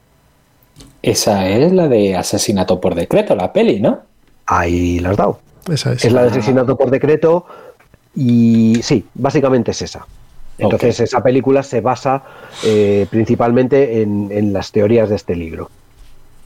Que bueno, es una teoría, pues que es, claro, en cuanto ya metes a la reina de Inglaterra, el primer ministro y no sé qué, joder, pues esto ya le da otra categoría. Es la, es la más novelística de todas. Meter una conspiración, tío, siempre mejora todo, pero un huevo. Un O sea, tú tienes 23%. unas to- en las de todas las torres gemelas. Ah, joder, qué puta. Meten una conspiración. Joder, cómo mejora la historia. cómo mejora. Y ya si le metes aliens y estructuras meganazis, ya lo, lo, lo bordas, ¿no? Pero bueno, eh, otro de que también está levemente relacionado con este es eh, la historia de Sir William Gould. Que Sir William Gould era el médico habitual de la reina Victoria y se supone que su cómplice sería John Neatley, que era un cochero. Eh, que esta también la ves en, también la ves en esa película, ¿no?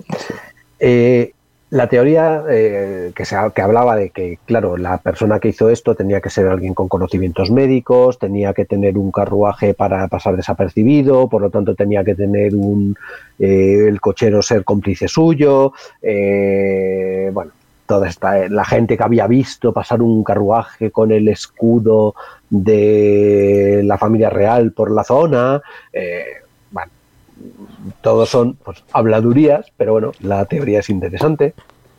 Pero claro, eh, fue descartado ya eh, porque Gould tenía 70 años en 1888 y además el año anterior había sufrido un, un stroke, es un infarto, Un aneurisma. Sí, sí.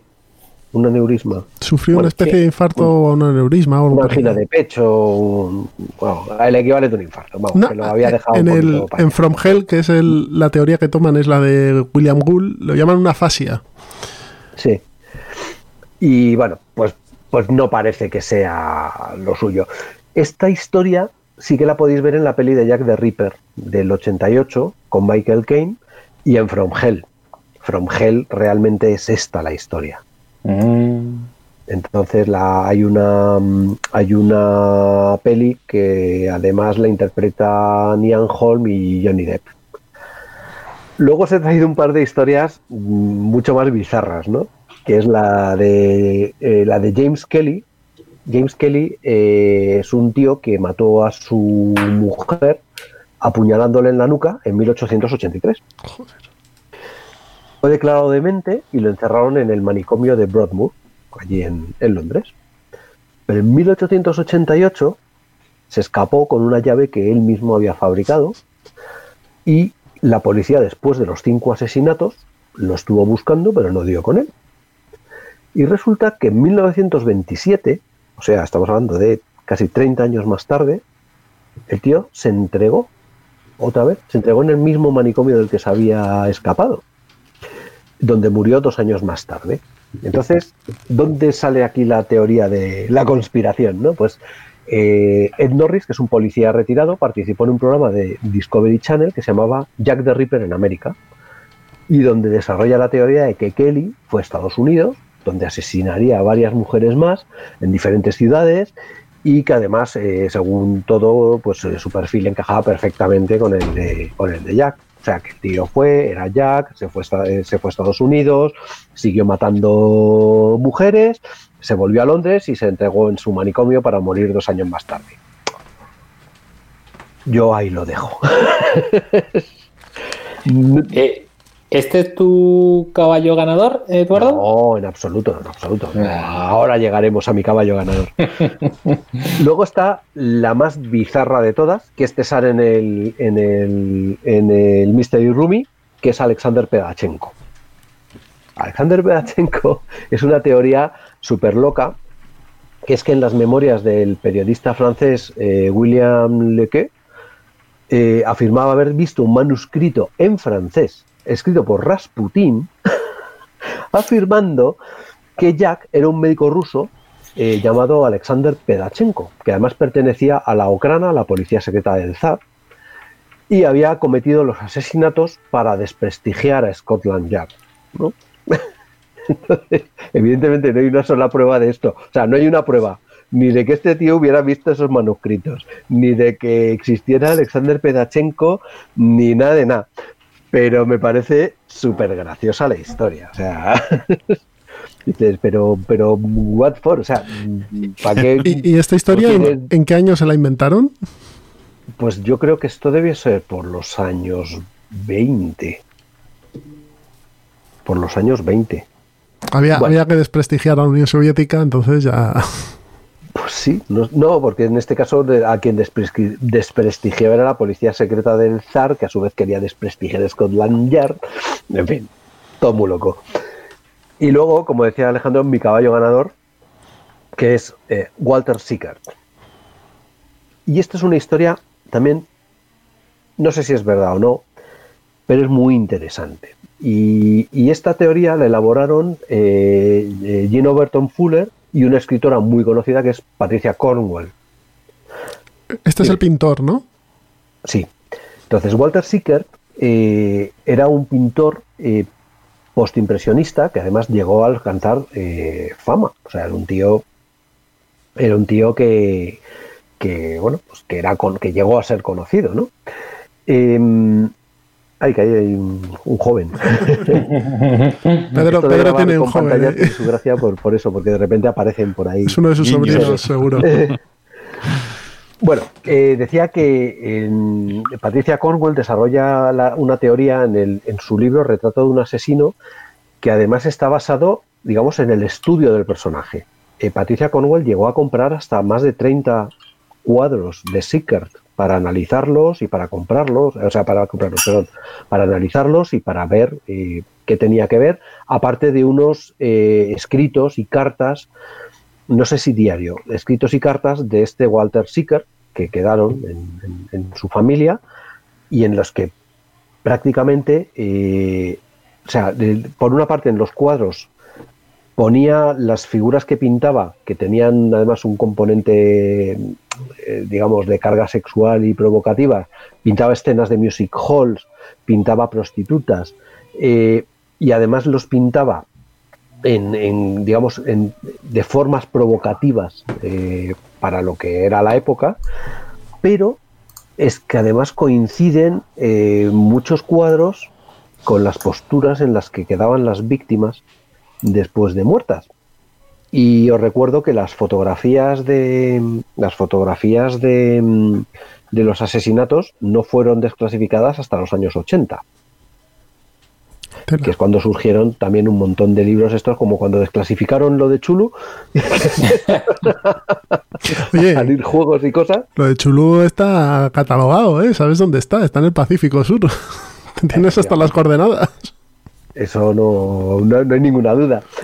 Entonces, bueno, la teoría es que eh, de, de- de Cornwell es que en los diarios de Seeker prácticamente confiesa los asesinatos. Eh, esto se escribe en un libro. Bueno, el libro lo tengo aquí. La verdad es que a mí me encantó. Aparte porque el personaje es muy interesante, el de, el de Seeker. Este es. El retrato de un asesino. ¿Este hombre tenía conocimientos médicos como para...? Mm, No, no tenía conocimientos médicos, pero de todas maneras era un tío muy cultivado. Y sí tenía amigos médicos. eh, Siempre se puede encontrar. Quiero decir, no sé si destripar es fácil o difícil. Sinceramente. Supongo, supongo que, que hacer el acto sí, pero y sacar los órganos no debe ser fácil saber cuál es cuál. Hmm. Dime, Alex. Lo que pasa que eh, eh, estoy leyendo por aquí que el problema al caballo ganador es que hay cartas a la familia de Seeker que lo ubican en Francia en el Sí. periodo, ¿no? en ese periodo, pero también es verdad que Siker iba y venía mucho, porque los artistas, pues evidentemente París era su meca y este iba y venía, entonces sí podía ser, sí Hmm. podía ser. Eh, otro tema que también es interesante es que utilizaba el mismo papel, o dicen que el papel era el mismo que, las cartas que escribió Jack a, a. Entonces ahí ya es otra, otro, otro punto más de encaje. Y aparte que el tío era como muy enfermizo y no sé qué, pues podría haber sido, podría haber sido. Entonces, bueno, pues este es el, el- mi, mi, mi ganar es la historia que más me gusta porque es la que está mejor argumentada, porque hay, es una investigación posterior y todo eso.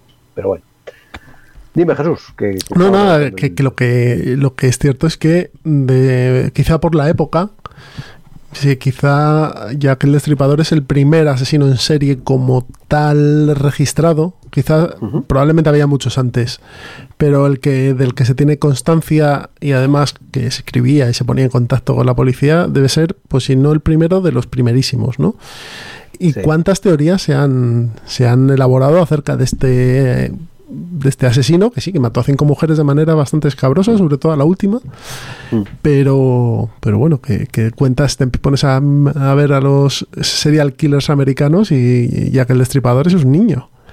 O sea, si te pones a ver a Ted Bundy, que lleva 25, al otro que lleva 32, o sea, al, al Claro, mismo carnicero de Milwaukee que, lleva primera vez alguien 14. se dio cuenta de que una misma persona se estaba cepillando a un montón de un montón de mujeres. Entonces, bueno, si tenéis curiosidad, la carta de Desde el Infierno eh, realmente es muy corta. Eh, pero claro, eh, es súper gore, ¿no? Dice, os envío la mitad, señor, os envío la mitad del riñón que tomé de una mujer, la preservé para vosotros. La otra pieza la freí y la comí y fue muy agradable. Quizá os envíe el ensangrentado cuchillo que lo, en- que- de- con el que lo saqué si aguardáis un poco más. Y firmaba, atrapadme cuando podáis Desde el infierno, ¿no? es la de Desde el infierno, que es, ya te digo, es muy corta. Luego la de Querido Jefe es una carta un poco más, más, eh, más larga, ¿no? Dice que constantemente oigo que la policía me ha atrapado, pero no me echarán la mano todavía. Me he reído cuando parecen tan listos y dicen que están en la pista correcta.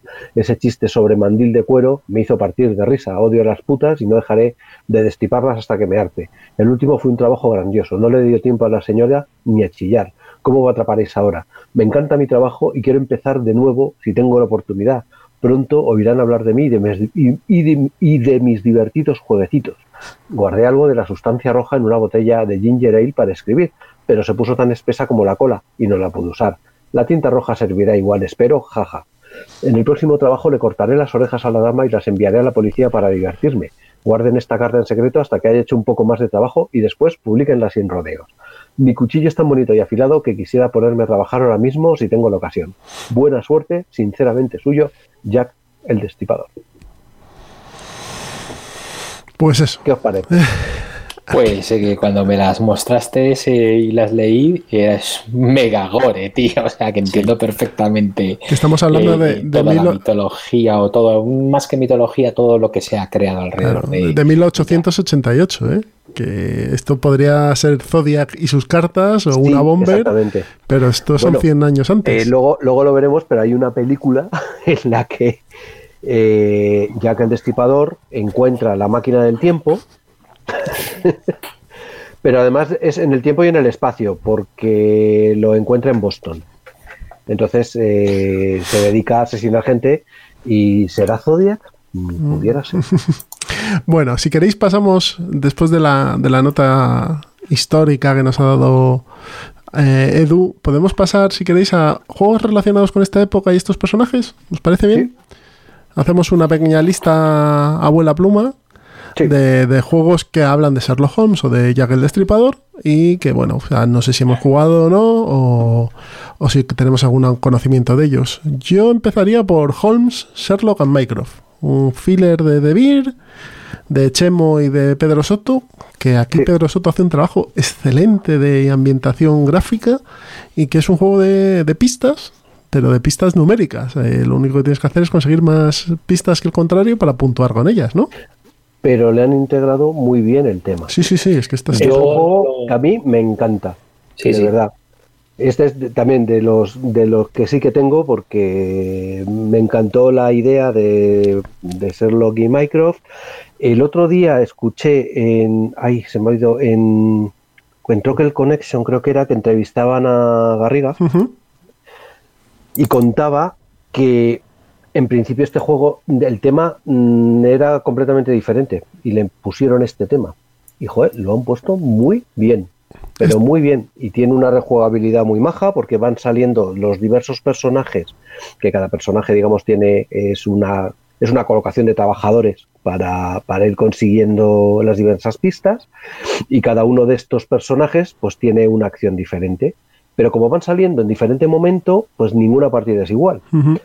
Y, y la verdad es que es un juego que me parece fantástico. Se juega eso en media horita y Este juego le viene bien dos cosas. La primera es lo que dices tú, eh, la mecánica que tiene es muy simple y muy rápida.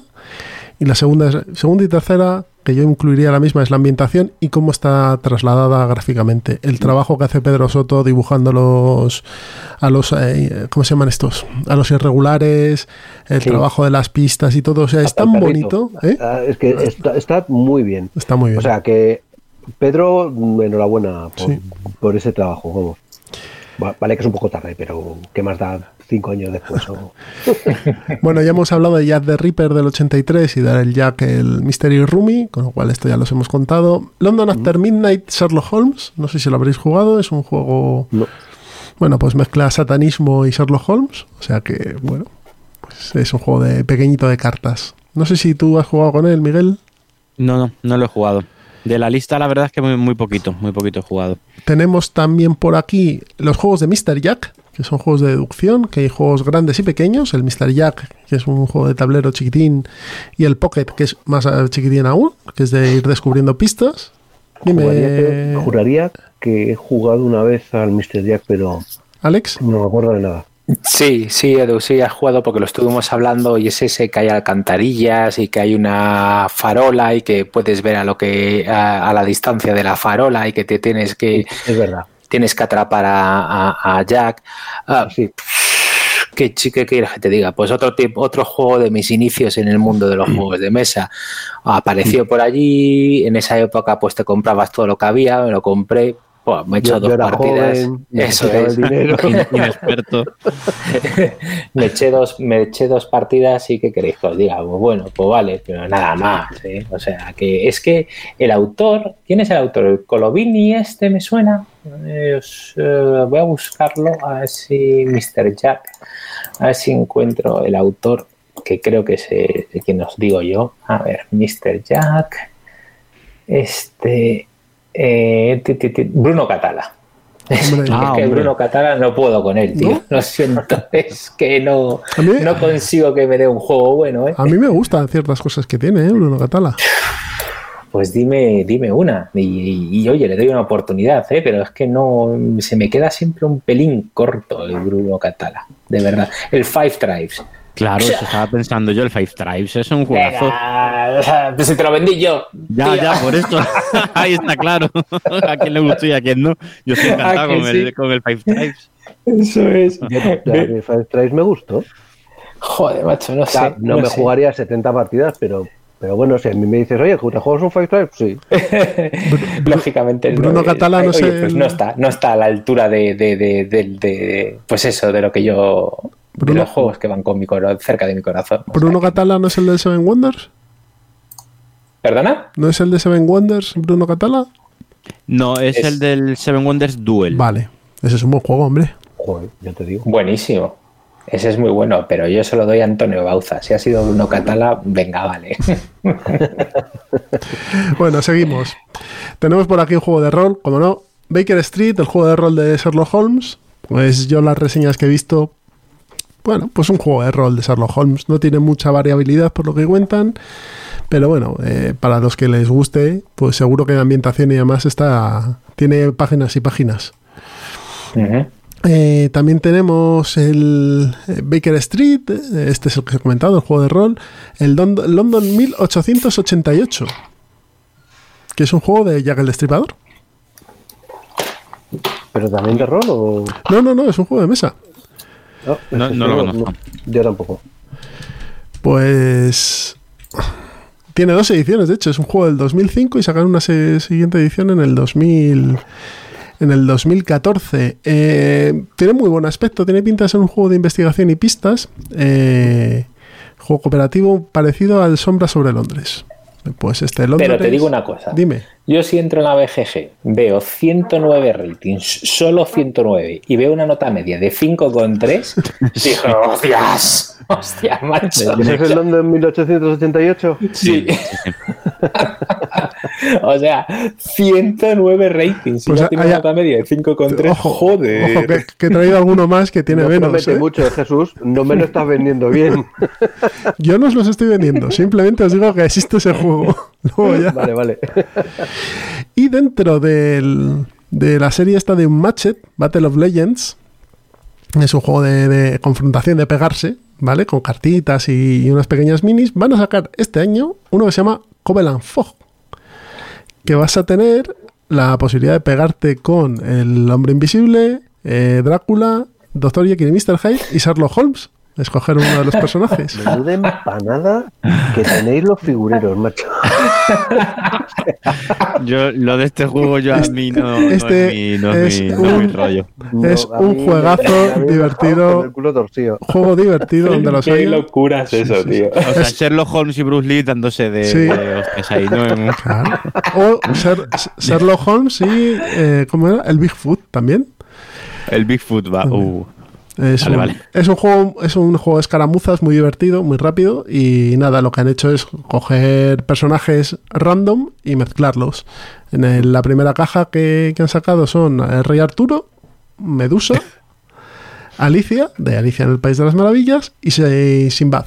Entonces cada uno tiene sus cosas, eh, eh, sus habilidades y demás. Lo que la campaña es que es un juego muy rápido, que se juega en media hora máximo y que tiene un arte gráfico muy muy bien hecho. Entonces es un, es un juego muy de escaramuzas, muy que da igual el tema. Esto me recuerda al, al, al Mario Bros. este de peleas, que se pelea la princesa Peach contra el No, no, no, sé qué. no, no es de- no es un Street Fighter, eh, tiene un poquito más de Vale. tiene un poquito más de chicha. Dime, Pedro. Solo una cosa que este juego es una reimplementación de un juego de Star Wars. Y ya con eso. Sí. Muy bien. El Epic Duels, ¿no? Star Wars Epic Duels estoy viendo aquí. Y de la época, esta época victoriana, pero que no están relacionados con Jack ni con Sherlock, tenemos eh, Chulu by Gaslight, es decir, la ambientación de la llamada Este- de Chulu este sí. Este victoriana, que el juego básicamente es, son ciento y pico largas de, de páginas de ambientación, ni más ni menos. Porque las reglas usas las de la, la, Sí, la porque caja. era de Chaosium, ¿no? O sea, Sí, era sí, es un, módulo, es un módulo de Chaosium. exacto. Y te cuentan todo lo habido y por haber de del Londres victoriano y del mundo victoriano. También tenemos por aquí eh, un juego que apasiona a Eduardo, Brass. No, eh, sencillamente hoy estamos haciendo el especial sobrevalorados. no es un buen juego, pero vamos, absolutamente. Disculparme un momento, ¿qué tiene que ver Brass con Sherlock y Jack? La época Por 1800 y pico. Joder, de- de- a ver, lo ha puesto bien claro. De la época no relacionado con el esto. Como, Venga, como el- Sí, Inglaterra y época. Cual- cualquier Compro. excusa es buena para hablar del brazo. Claro. Cualquier cosa es buena para mm, poneros a parir a todos. Venga, Como, como, como el siguiente que es de 1800, está ambientado en 1888, creo que es, y es de Red Reverse, Reverse de la guerra de los Boer y los ingleses. Un juego solitario de Legion Wargames, ¿no? Este no sé si lo has Sí. jugado tú. No, no lo he jugado. A mí me llama mucho la atención. Este y Zulu the lo- Rampart. se lo he visto demás. jugar a Juan Luis. Pues tiene muy buena pinta este. Y luego tengo aquí un 4,5 de la BGG y con dos Sí, votos este solo. mejor no. Este lo podemos obviar, ¿no? Digo que yo. es solo. votos. Es- Dos, dos votos y un cuatro y Pero medio. porque a mí- ni, ni- Creo- ni el, no ni el autor lo ha votado no es bien. relevante. Amigos míos, porque encontrar 9 y 8 en la BGG es fácil, pero encontrar un 4,5 con que lo han votado dos personas, no. No, no, no es fácil, ¿eh? no es fácil, porque siempre No, una de las lo personas va a ser el autor. interesantísimo Es, es leer la reseña. Pues nada, es un juego reunidos Hyper de la época victoriana y eduardiana. Entonces, eh, son seis juegos, Madre jueguecitos. Y yo lo estuve leyendo la reseña y demás, y bueno, pues eso. Que luego. Ah, vale, vale, lo estoy Oye, viendo. Alejandro, que lo mismo es un te lo juego sabes tú, reunido pero hablando de los de los eh, juegos reunidos, perdón, Achis. Uy, uy. no, no, estornudos no es malo. Eh, de los eh, de los juegos reunidos, el juego de las escaleras y las el Snakes and Ladders no es Sí. un juego victoriano. No viene de la época Bueno, victoriana. Yo diría que Pues sí. puede, puede que sí, vamos. Yo me acuerdo de, de jugarlo infinitas veces con Yo mis primos infinitas ingleses. veces vamos, que, joder. que venían los juegos reunidos. Pero es que luego he visto referencias del Snakes and Ladders eh, en, en- en- en- en temas victorianos o desde luego de principio de siglo seguro. Ya, ya, ya, ya, ya. Pues eh, no Era porque a ti te sonaba de No, no, haber no me sonaba. algún libro. No, no. Bueno, y si queréis los dos últimos, uno es Victoriana, que es un juego de rol en victoriano y steampunk, porque claro, el steampunk o es victoriano, ¿no es? Sí, efectivamente. Y otro juego que es Que me encanta. Espacio 1889. Porque claro, todos quisimos ir a la luna montados en una bala de cañón. Entonces este juego te permite hacerlo. Es un juego, mm, yo diría que está basado en la ambientación de Julio Verne. Y de todos estos tipos de viajes y demás. Es un juego muy chulo. El Espacio 1889, que yo con 16 años, no, con 14 años vi en Atlántica y no me lo compré porque estaba en inglés. Y no tenía ni puñetera idea de inglés. Pues este juego, eh, efectivamente, cuando salió en inglés, mm, se le- lo pedí prestado a Juan Luis y me lo leí de pe a pa. No lo jugamos porque yo creo que llegamos, sí, eh, miento, llegamos a jugar un par de partidas, pero, pero muy poco. Pero lo que era divertidísimo era leerse toda la, todo el libro, toda la ambientación, todo cómo se llegaba a la luna en ese tipo de naves mm, impulsadas por el viento solar, eh, todo a vapor, o sea, la estética era preciosa. El libro, la verdad es que era precioso el libro. Sí, era una de edición era precioso, la portada esta con el cohete a punto de despegar y demás. Pero creo que a día de hoy está inencontrable el espacio 1889. No hay ni segun, ni reediciones ni demás. O sea que bueno, una pena. Que supongo, supongo que estaría haciendo un homenaje a la famosa serie Espacio en 1999, que era la que cuando yo era muy pequeñito, Cosmos 1900. no, no, no, Espacio en 1999. Imagínate cómo era, de en qué año era, para que el futuro de las naves espaciales era en 1999. Ahí lo dejo. Entonces, era una serie que nos encantaba. Puede- puedes encontrarla en, en YouTube, hay, hay Hay trailers capítulos, y sí. hay- Yo me acuerdo de haberla visto en, con Walter Landau. sí, en Antena 3, en los comienzos de Antena 3, con el doblaje sudamericano que era Cosmos 1999. Ah, sí, señor. Claro, tenía el, el- el doblaje sudamericano. Sí, señor. Bueno, pues estos Con han la sido... actuación estelar de Martin Landau. Vamos a... ¿Qué nos toca ahora? Pile- pelis y libros. Entonces, si queréis, ponemos un un pequeño corte musical. ¿Os parece bien? Pues ponemos un corte musical y vamos a las recomendaciones lúdicas, no lúdicas, plan malvado y cerramos el chiringuito. Así que, venga, hasta ahora.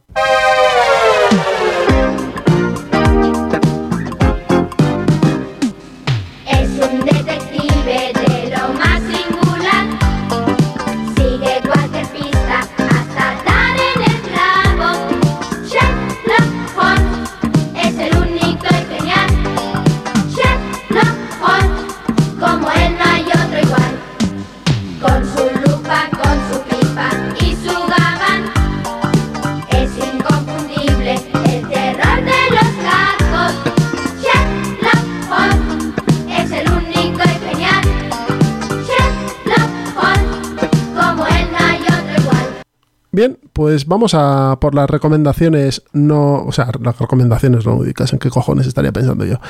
Vamos a por lo que hemos jugado en las últimas semanas. Así que, Pedro, por ejemplo, empieza tú. Bueno, pues yo voy a ir rapidito. Lo último que he jugado es el Gloom of Guildford, que es eh, el primer juego. mm, Lo he jugado básicamente porque acabo de recibir la segunda parte, que se llama Shadow of Guildford, y es un juego de Tristan Hall. Que Tristan Hall es un, usuario de la BGG bastante conocido eh, como Ninja Dog, el cual la verdad es que se, ha currado bastantes expansiones y, y ayudas para otros juegos. Entonces el tío decidió montar su compañía y sacar este juego. Este es su, su ópera prima, como quien dice, y es un juego de cartas, básicamente para de uno a cuatro jugadores. Y es una especie de, estás en un mundo de Skillford y es fantasía medieval a la, a la vieja a la vieja usanza. Entonces, eh, la verdad es que el juego es un juego de cartas y está muy bien porque es una especie de Runbound, por ejemplo, de Talismán, pero, pero mejor hecho o más actual, básicamente. Entonces, vas andando por las localizaciones y tienes un malo las localizaciones es- se conforman con cartas y es una especie de isla prohibida, la cual tienes 25 turnos, por así decirlo, antes de que se hunda el- la isla, en este caso el, el mundo, por eso el nombre de Gloom, penumbra, sobre Kilford.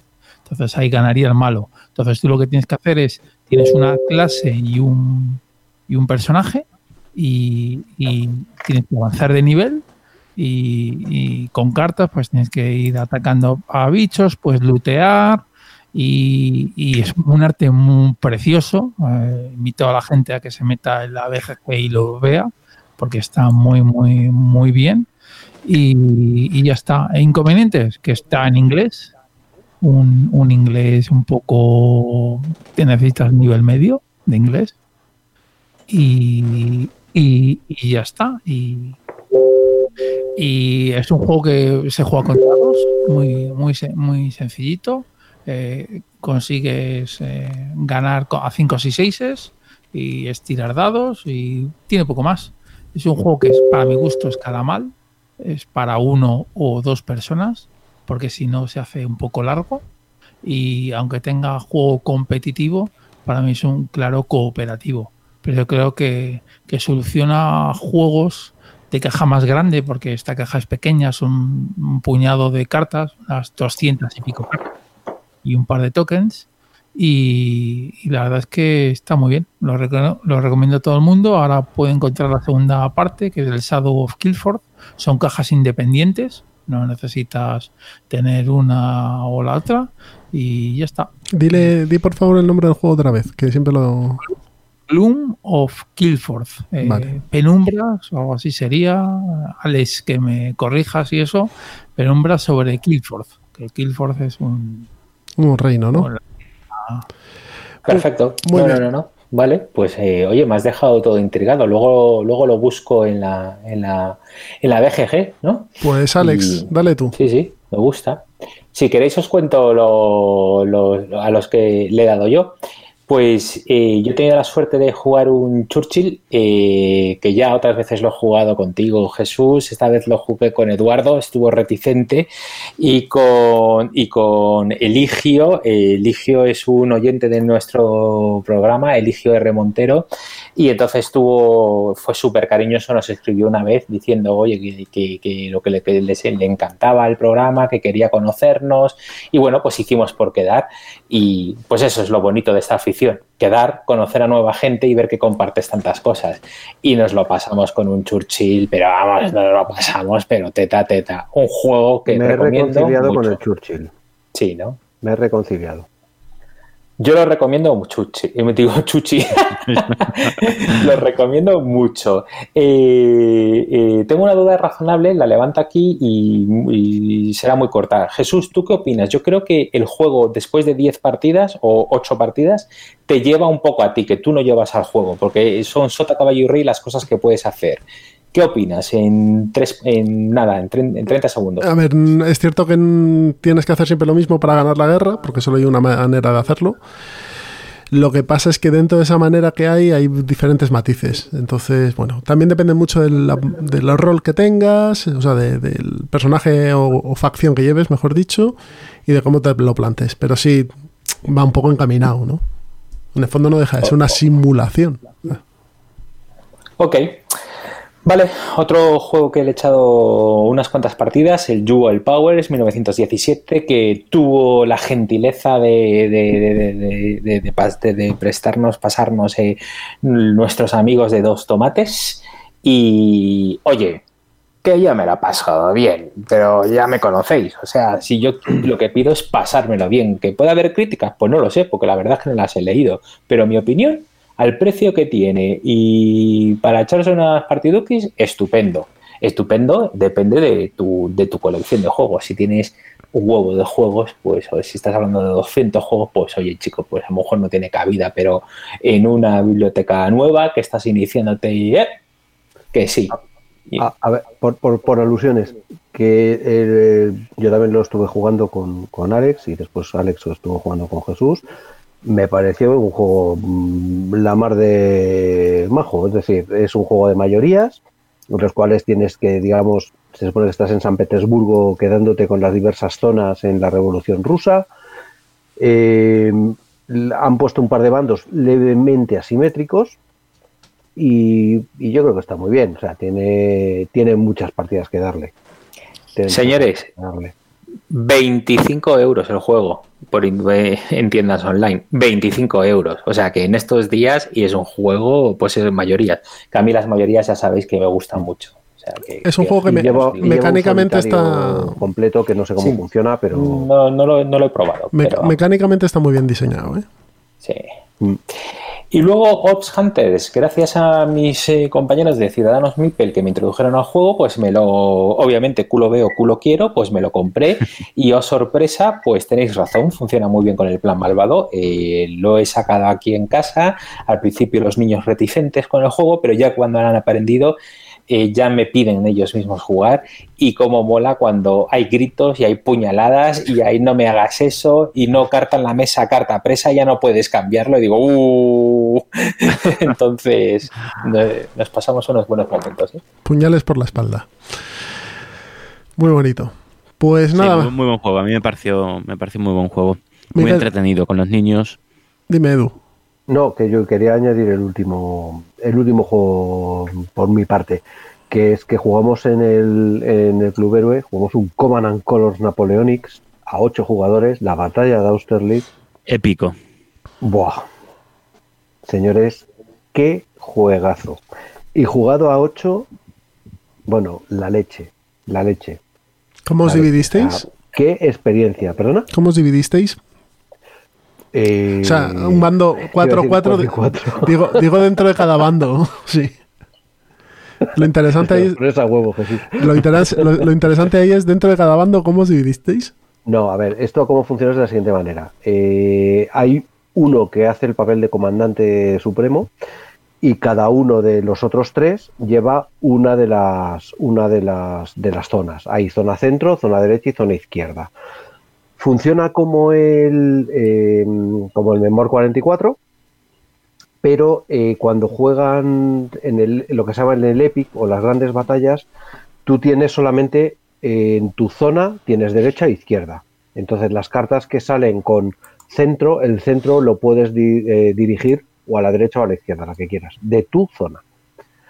Y está muy bien, o sea, la experiencia es la siguiente.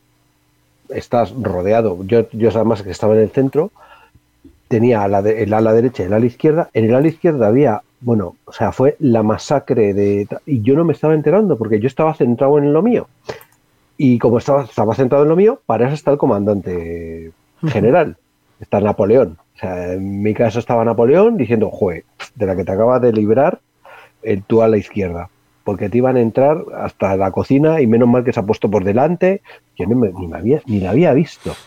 o sea que funcionaba muy bien. O, tiene, o tienes cartas, no sé qué. Sí, bueno, pues eh, necesita ayuda el de la, la derecha.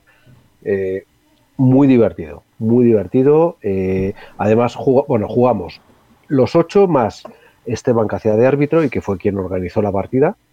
el árbitro está bien porque, digamos, es el que va dando cartas, retirando cartas, eh, facilita muchísimo el juego. Aparte de que, como sabe jugar, como sabe jugar, pues eh, las dudas, pues las resolvía inmediatamente, hacía papeles de árbitro.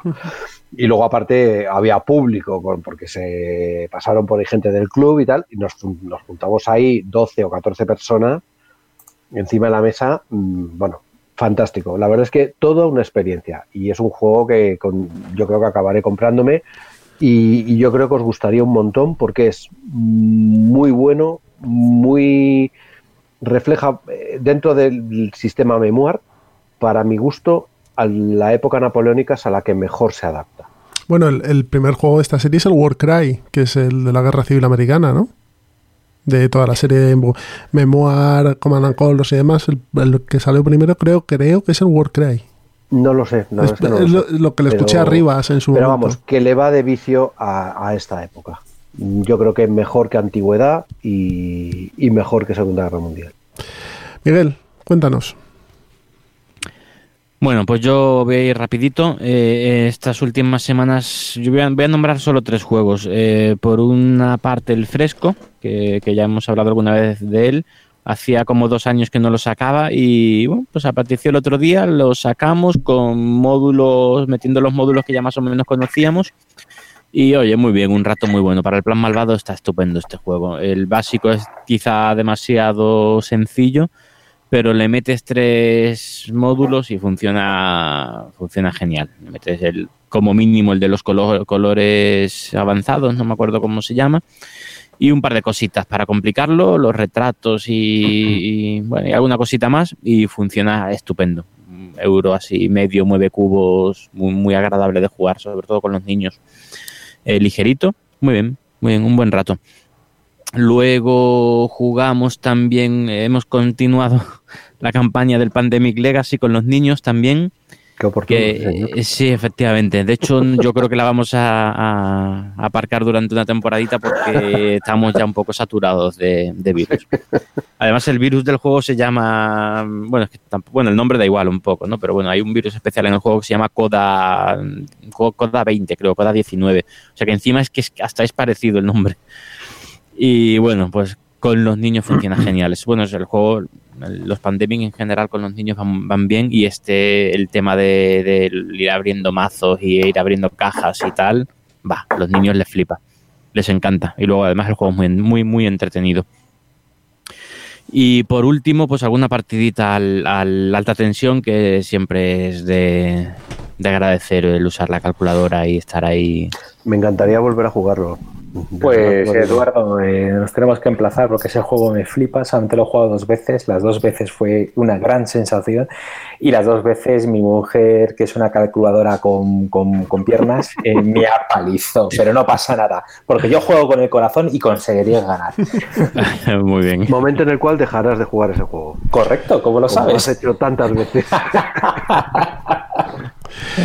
Bueno, pues termino yo. Yo dos jueguecitos rápidos. eh, de Pandemic Legacy a Pandemic Iberia y tiro porque me toca. Pues nada, un par de partidas al Pandemic Iberia. Yo creo que es el mejor que hay. Porque es un complicado de narices, te mueves muy lento y además aprendes geografía, que para los niños nunca está mal. Entonces el Pandemic Iberia es un, un juego muy divertido. Y terminé un, cuatro partidas, tres partidas de Hearts and Minds, el juego que comentasteis hace unos capítulos. Y nada, muy, me lo pasé muy bien. Es un wargame quizá diferente. Y nada, eh, logré ganar con los luchadores por la libertad. Es decir, con el Vietcong. Ah. Ah. Bueno, pero a ver. No, eh, es, es un juego que está muy chulo, ¿eh? ¿Aplicasteis la, la regla, mm, eh, o sea, no a los puntos que pones, sino añadirle la regla de que hay que tomar Saigón y que no haya... No, no añadimos eso, y jugamos a los puntos solo. Es que sin esa regla lo raro es que no gane El viento, el. Entonces, ¿Qué es la regla de tomar Saigoni? o sea, yo para mi gusto lo que debería ocurrir es que eh, ni- o sea, hay que tomar Saigón y que no puede quedar ninguna zona pacificada. que bueno, que digamos la última zona pacificada que queda suele ser Saigón, pero Pues estaba, estaba la cosa ahí, ahí, ¿eh? Entonces. Mm. Pero a mí me Porque gustó. si no es que me el, el juego, ya te digo, si no para mi gusto tiene, tiene, es que es imposible que no gane el otro a, a- a medio bien que jueguen los dos. Hmm. No, pero comparado, por ejemplo, con el otro juego de Vietnam que juego yo, que es el Fair in the Lake, a mí me ha gustado más este. Sí, es que este es, a ver, es que el Fighting the Lake, mm, que bueno, estuvimos en un- estuviste Mm, hablando sí, de sí, él sí, en, en pero- nuestro programa, eh, está bien, pero claro, es que es un coin y es otra historia. Y este está más orientado a lo que es la campaña global de, de, de Vietnam. eh, y como le decía Alejandro, es un destilado del Vietnam de Victory Games. Entonces, el poder jugarte una partida en dos tardes, joder, en De vez hecho, de dos años, El juego se terminó por puntos en el 68 y lo continuamos hasta el 75. Dijimos, bueno, ya no miramos eh, palomas ni, ni águilas Vale, y seguimos sí. jugándolo. Y vimos todo lo que es la, la desvietnamitación, o sea, la Sí, eso es, vietnamitación, eso. perdón. Nosotros hicimos lo mismo. Y es muy Porque divertido. también en el 70 eh, ya llevaba el, el Vietcong, eh, lo tenía ya hecho eh, por puntos dijimos, no, pero yo quiero ver cómo continúa esto. Y seguimos también hasta el 70 y tantos. Pues nada, muy interesante, Hearts and Minds. Bueno, pues si queréis, pasamos a la siguiente sección. Pasamos al plan malvado. ¿Os parece bien? Venga, vamos a por ello. Pues nada, Alex, empieza tú. Pues para mí muy fácil, Orb Hunters, el que he hablado antes, y ya lo he dicho todo, pero caja pequeñita, cartitas, adquirirlo para los nenes, genial. Muy bien. Eh, Para enseñar a los niños a meterse puñaladas unos a otros. Oh, fantástico. Está muy bien. Miguel, ¿qué nos cuentas? Pues yo mm, eh, hoy os voy a recomendar eh, algo un poquito diferente, que es eh, jugar una partidita de rol. Eh, la caja, no sé si lo has comentado tú alguna vez, Jesús, en, en, en el, en, el pro- en el programa, pero... Segu- seguramente. pero- ¿Eh? Que seguramente, ¿verdad? pues soy un la caja básica, la caja de inicio, ¿no? Creo que se llama, del D&D quinta edición, tiene una misión que es la mar de maja. O sea, muy, muy, muy entretenida. Una campaña. Sí, yo que he dicho. Una misión, no. Una campaña. No, una campaña, efectivamente, sí, sí, una campaña. Tiene mucha. De Dungeons and Dragons. Sí, tiene bastantes ramificaciones, está, la verdad es que está muy entretenida. Para el máster es bastante sencilla de, de llevar aún sin experiencia. No tan sencilla, si quieres una, sin- una, una fácil, la de Stranger Things. O sea, la caja básica de Stranger Things es hiper sencilla, tiene unos mm, detalles muy chulos que es que puedes meter cosas conocidas por los niños en la actualidad, como su barrio en el otro lado y tal. Tiene unas cositas muy... y es muy lineal, es muy lineal, con lo cual no es muy fácil de llevar. Y si no, pues la caja de inicio de, de, de Dungeons and Dragons quinta edición, que está muy, muy, muy bien, muy maja. Dime, Pedro. Una, una cosita del de Stranger Things que a mí me parece que está pasado de precio. Ah, bueno, sí, eso. eso ¿Cuánto cuesta? Ahí se, era, era caro. Me lo-. De hecho, me, lo- me lo iba a haber comprado y al final dije, "Está- se han vuelto locos estos señores. No me acuerdo cuánto era la caja de inicio, pero era cara para una caja de inicio. Yo no recuerdo por cuánto salió, pero se- te da para unas horas muy buenas, ¿eh? muy, muy entretenido. Tiene un demo gordo, ¿no? No, Dos. Dos. El Demogorgon lleva. Bueno, Edu, Sí, sí. ¿tú ¿qué tienes tú para el plan malvado? Yo, a ver, eh, Alejandro, mete música un momento.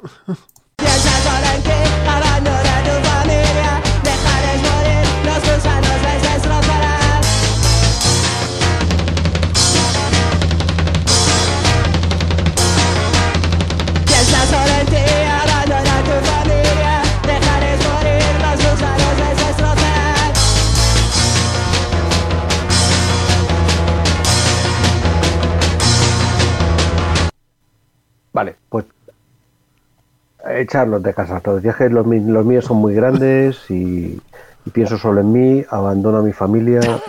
y- Echarlos de casa. Ese es tu plan, su plan Ese es mi plan malvado, realmente malvado. Echarlos a todos de casa. Pedro, dale. Bueno, a ver, yo como todavía estoy complejo con el plan malvado, Yo sigo con el tema de las miniaturas y el pintado, que abrió Miguel el, el melón. Y bueno, hoy voy a sacar así un temita de aere- aerógrafo, comprarlo sí o comprarlo no. Mi consejo es que si quieres comprar un aero para pintar minis, me parece un me parece bien, pero te tienes que gastar los duros.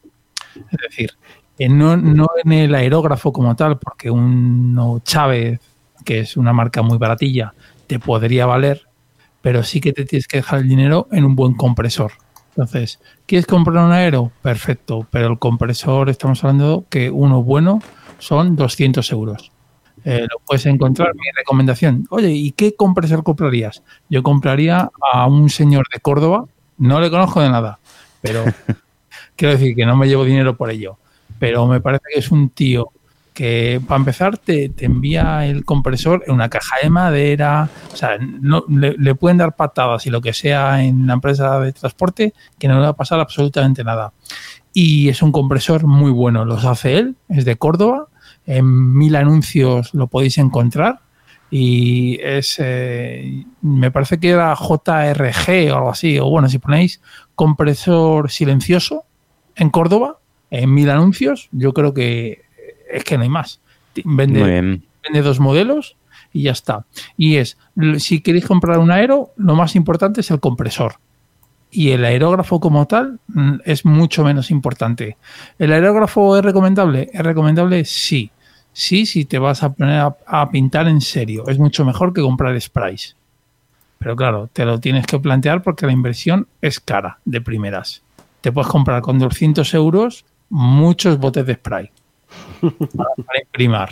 Pero luego le puedes sacar mucha mucha mandanga al- a la situación. Y bueno, y, de momento cortamos. Pues aquí estamos con la, con la serie de pinturas y, y consejos. Y yo termino con, para el plan malvado, el 24H, 24 horas de David Bernal.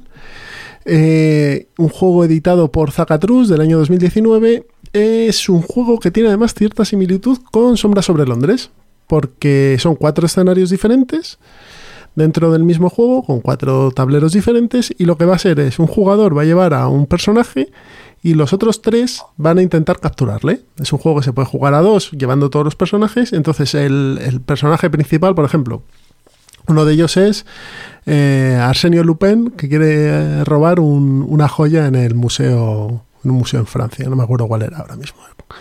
El museo arqueológico. Entonces, el que lleva al ladrón hace el movimiento oculto y lo va anotando en, un, en una libretita y los otros se tienen que ir moviendo e intentando con sus puntos de acciones localizarlo y capturarlo, ¿no? La es, básicamente es lo mismo en los cuatro es- escenarios, la misma mecánica, pero con diferente sabor. Uno es perseguir a un, a un correo de la mafia por San Francisco, otro es eh, huir de un minotauro cuando robas un tesoro, otro es ser eh, un submarino y destruir unas bases inglesas mientras unas barcazas, de, eh, pues estas cazas submarinos te van acosando y el que os he contado del, del museo, ¿no? Un juego muy chulo, eh, muy baratito y que tiene un montón de rejugabilidad porque claro, como tienes cuatro escenarios y puedes cambiar de, de personaje, puedes cambiar de, de jugador, pues eh, está muy chulo. David Bernal nos lo ha cedido amablemente por su parte y nada, pues eh, lo sortearemos en breve en uno de estos express. Así que si queréis, como hemos terminado con esto, Alex, ¿empiezas con el servicio lúdico?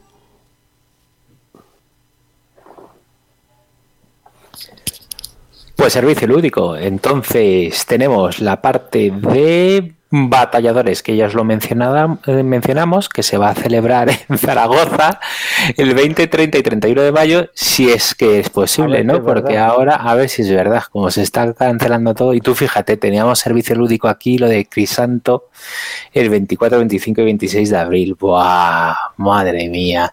Y aquí está la... Y aquí está la comunión de mi sobri, que vamos, que, que también me parece que peligra. Sí, Y la, y la feria Interocio, que era el fin de semana que viene y que ya la han anulado totalmente. Sí. Mm, ya la feria ves. Interocio está Pues- anulada, que teníamos muchas ganas todos de, de que llegara. Mm. Y nada, pues a ver si se puede hacer más adelante, si simplemente es un retraso. Y las CLBSK también se han anulado. Los Bueno, se han clubes- retrasado de momento. Sí, se han los clubes retrasado. han cerrado. Los clubes han cerrado. Sí, está la cosa. sea, que hay dos poquito- clubes representados. Está Héroe por un lado y nosotros que somos de Reino del Norte, los cuatro restantes y los dos han cerrado. Bien cerrados, además. En mi opinión. Sí. Así que pues poco, poco, poco servicio lúdico hay. Bueno, tenemos lo aquí de ocasión. dos tomates que va a traer eh, Robespierre en castellano. Que bueno, sería una noticia. Y Luis Anclar. hubiera venido este el año pasado, ¿verdad? Con nuestro crossover sobre Exacto, exacto. la Revolución Francesa. Sí, sí, sí.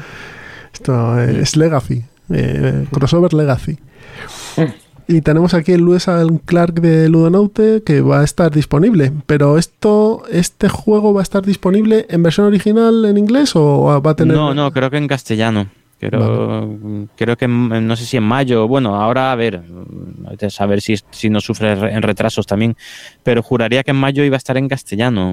Juego de carreras muy chulo. El Lewis and Clark. De hecho, juraré que era independiente del idioma. Sí. Tengo- Sí, sí lo es. vamos, súper independiente del idioma. O sea, Muy, que no- muy bonito, como lo hacen los juegos franceses. Y buen juego, además.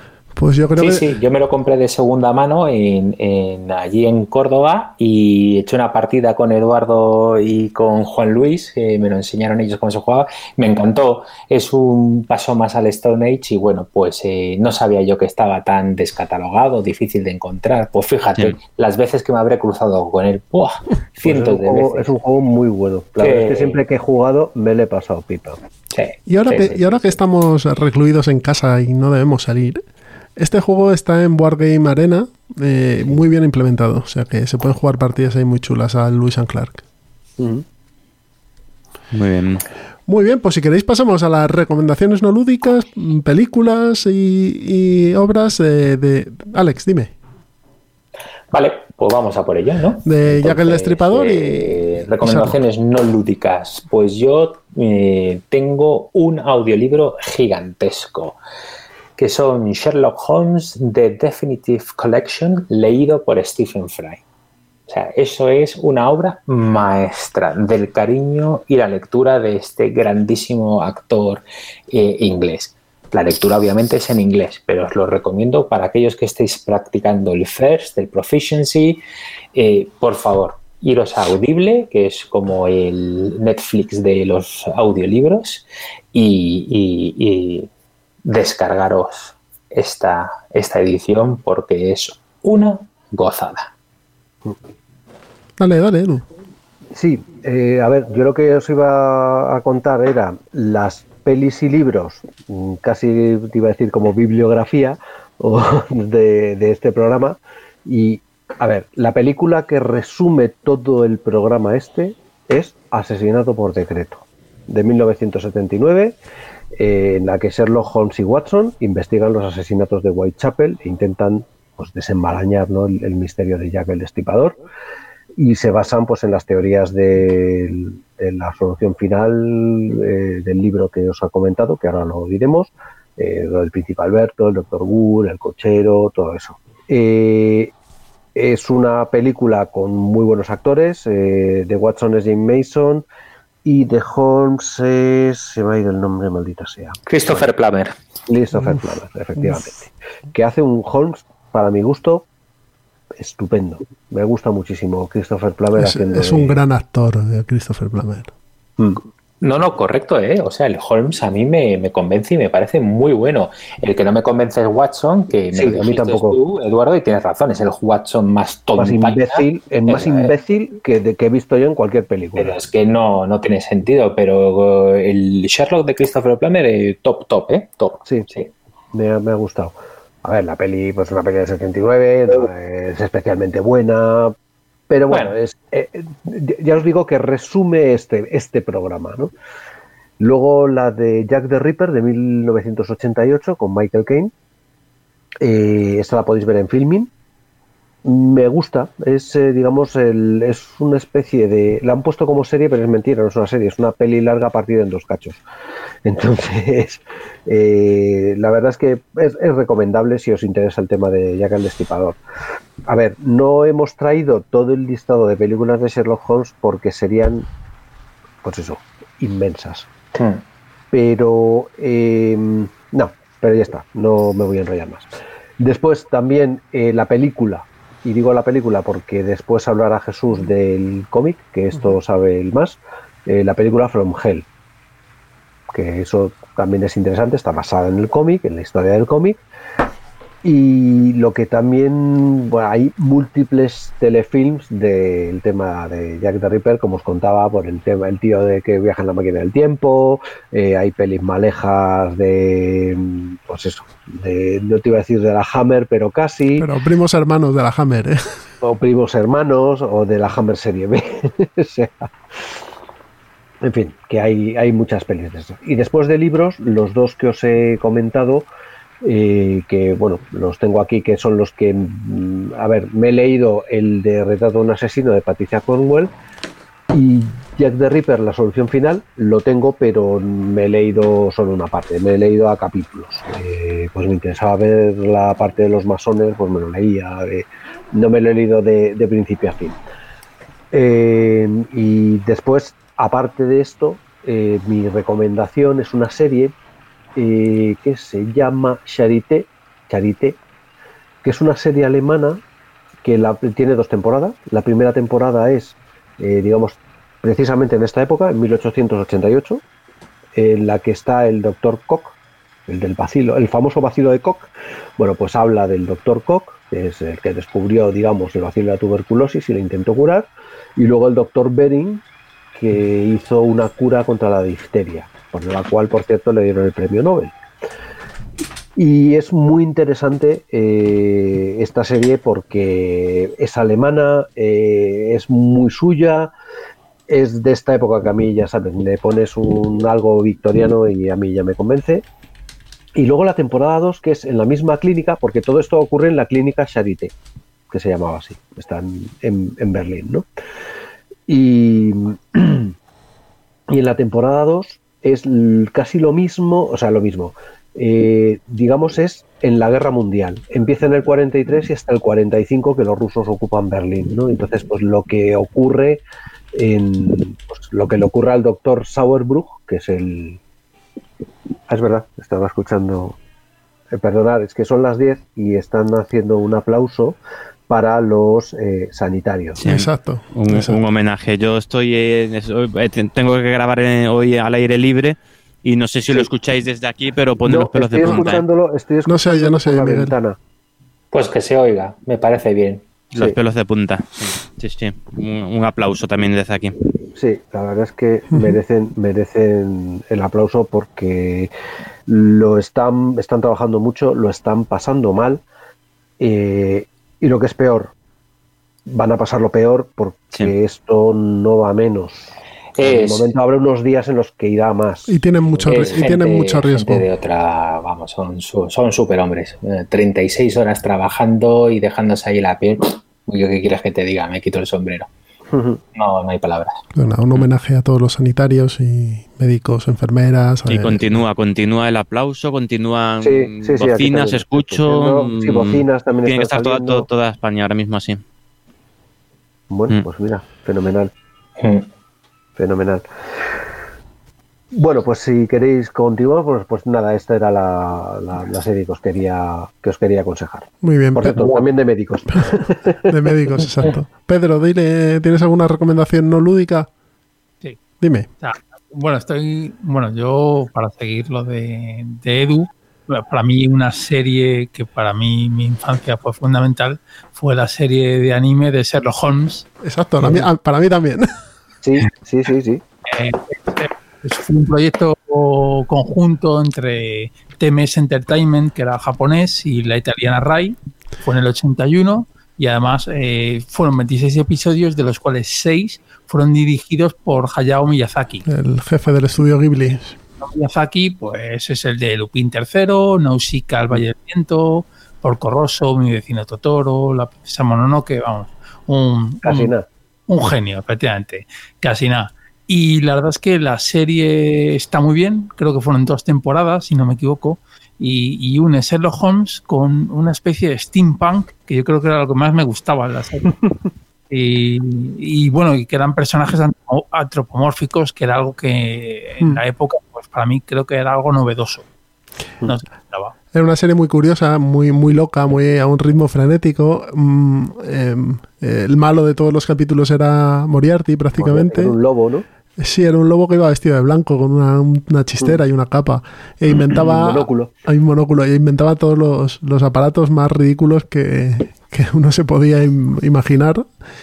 Y nada, y, y una curiosidad: en España y en Japón fueron los únicos, los únicos sitios que la llamaron Sherlock Holmes. En el resto del mundo la llamaban Sherlock Hound. Porque Mm, Sherlock claro, Holmes era un perro. Entonces, bueno, eh, a mí me encantaba. Yo me acuerdo de venía del cole los viernes la que la echaban y, y me ponía a verla. Era, era una pasada. Sí, sí. Cuando solo había una cadena, bueno, dos, Dos, sí. era, era el chaval. ¿Algo más, Pedro? Eh, de, de, de no lúdico, no. Yo, bueno, yo tengo más recomendaciones, pero no es Pero- más adelante, ¿no? Es más adelante. No lúdicas, no lúdicas. Estas son no lúdicas. Sí. Ah, sí, bueno, sí, no lúdicas y tiene que ser con nivel, o sea, tiene que ser relacionado con Sherlock. No hace falta. Vale, bueno, yo ya me lo había buscado lo que quería, lo que quería sugerir, eh, porque otra de mis aficiones, aparte de los juegos de mesa, eso es la magia. Me gusta mucho la cartomagia y, la- y lo que es la magia de cerca. Entonces, en la época victoriana eh, hubo un mago que se llamaba John Neville Maskelyne o algo así, que la verdad es que fue el primer mago que mm, desenmascaró a, a los mediums. Y de hecho, estuvo en, en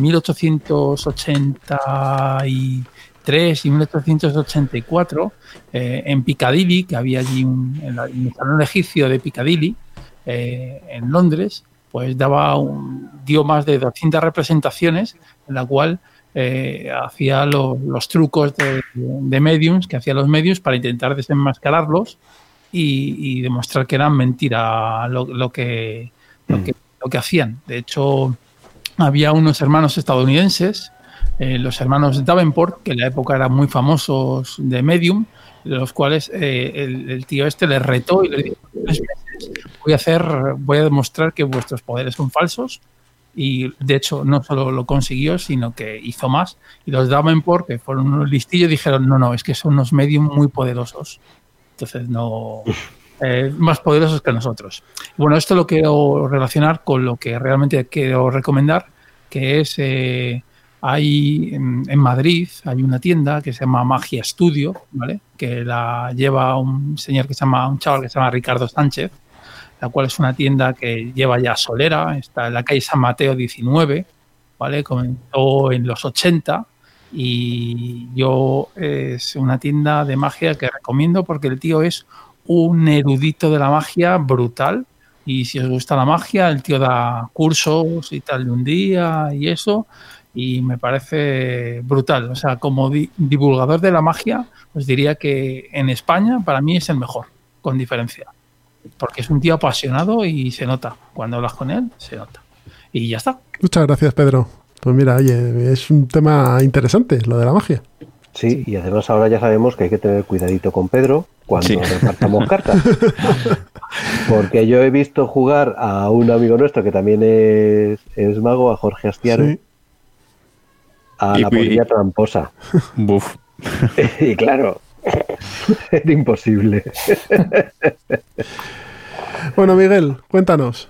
Bueno, pues yo dos cositas nada más. Uno que ya ha salido durante el, pro- el programa, que es el, el Sherlock Holmes anotado de, de Leslie Klinger, que creo que es indispensable. mm, indispensable y además eh, eh, poquito a poco, leerlo con calma, sin prisa, mm, cada episodio, cada, cada relato corto, ir, ir leyendo todos los, los las notas es apasionante, o sea, es, es apasionante. Te, te, te atrapa tanto el, el relato como las notas.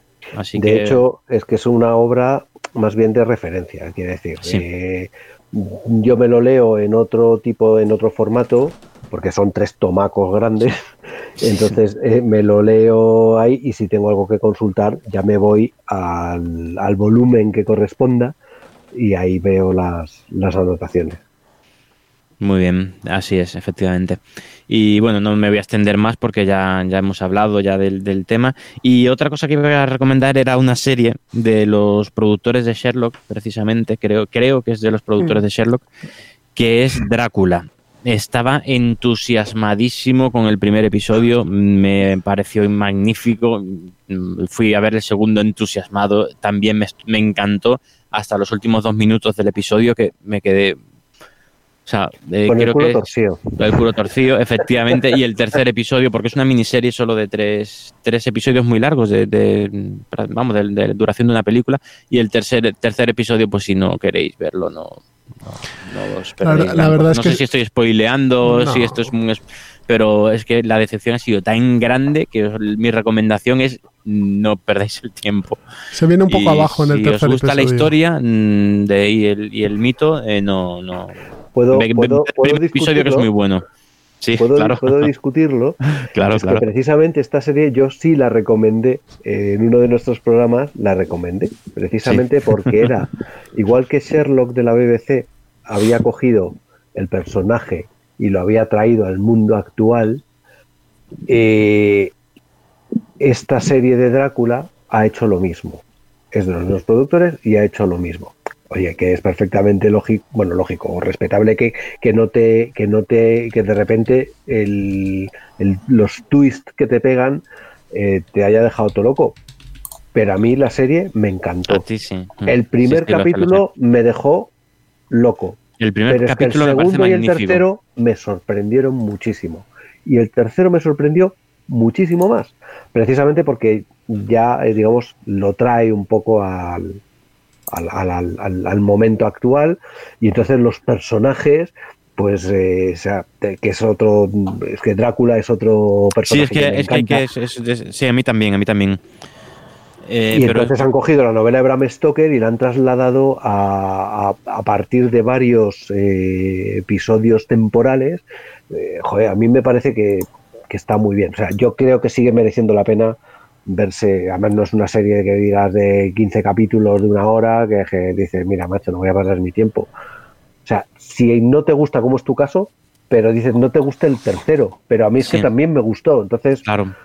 yo sí creo que merece la pena dar una oportunidad. Porque Yo los dos no primeros episodios, sí, eh, disfruté, disfruté. O sea, disfr- como fan de, de, de, todas las historias de Drácula, los dos- de- del Drácula de, Stoker.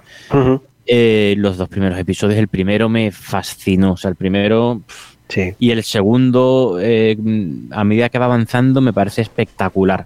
Sobre todo el, el papel de la, de la investigadora. De la, bueno, sí, sí, de la Bueno, de la. Es que tampoco quiero hablar de más. Sí, no, no, exacto. Eh, ese papel me parece muy bueno, pero la tercera parte a mí no, no, no. A lo mejor es que yo soy más, más no sé, victoriano, no sé, más clásico, no, pero la tercera parte yo no la. Objet- no objetivamente, la de los tres episodios es el más flojo. Objetivamente, el tercero. No sé, es más rompedor, más. Sí, no sé. Sí, Mm. Eh, porque es que el primero es muy, muy, muy bueno. Y el segundo, el de Meter, es, También muy rompedor, es la bomba. Entonces, es normal que al ser el último, si es el más flojo, te deje peor sabor de boca. Si hubiese sido el segundo, el más flojo, y el tercero hubiese remontado, tu sensación de la serie hubiese sido mejor. Sí, Pero claro, como al final cae un poco, lo último que te, con lo que te quedas es con el último episodio. Entonces, pero a mí me gustó mucho, ¿eh?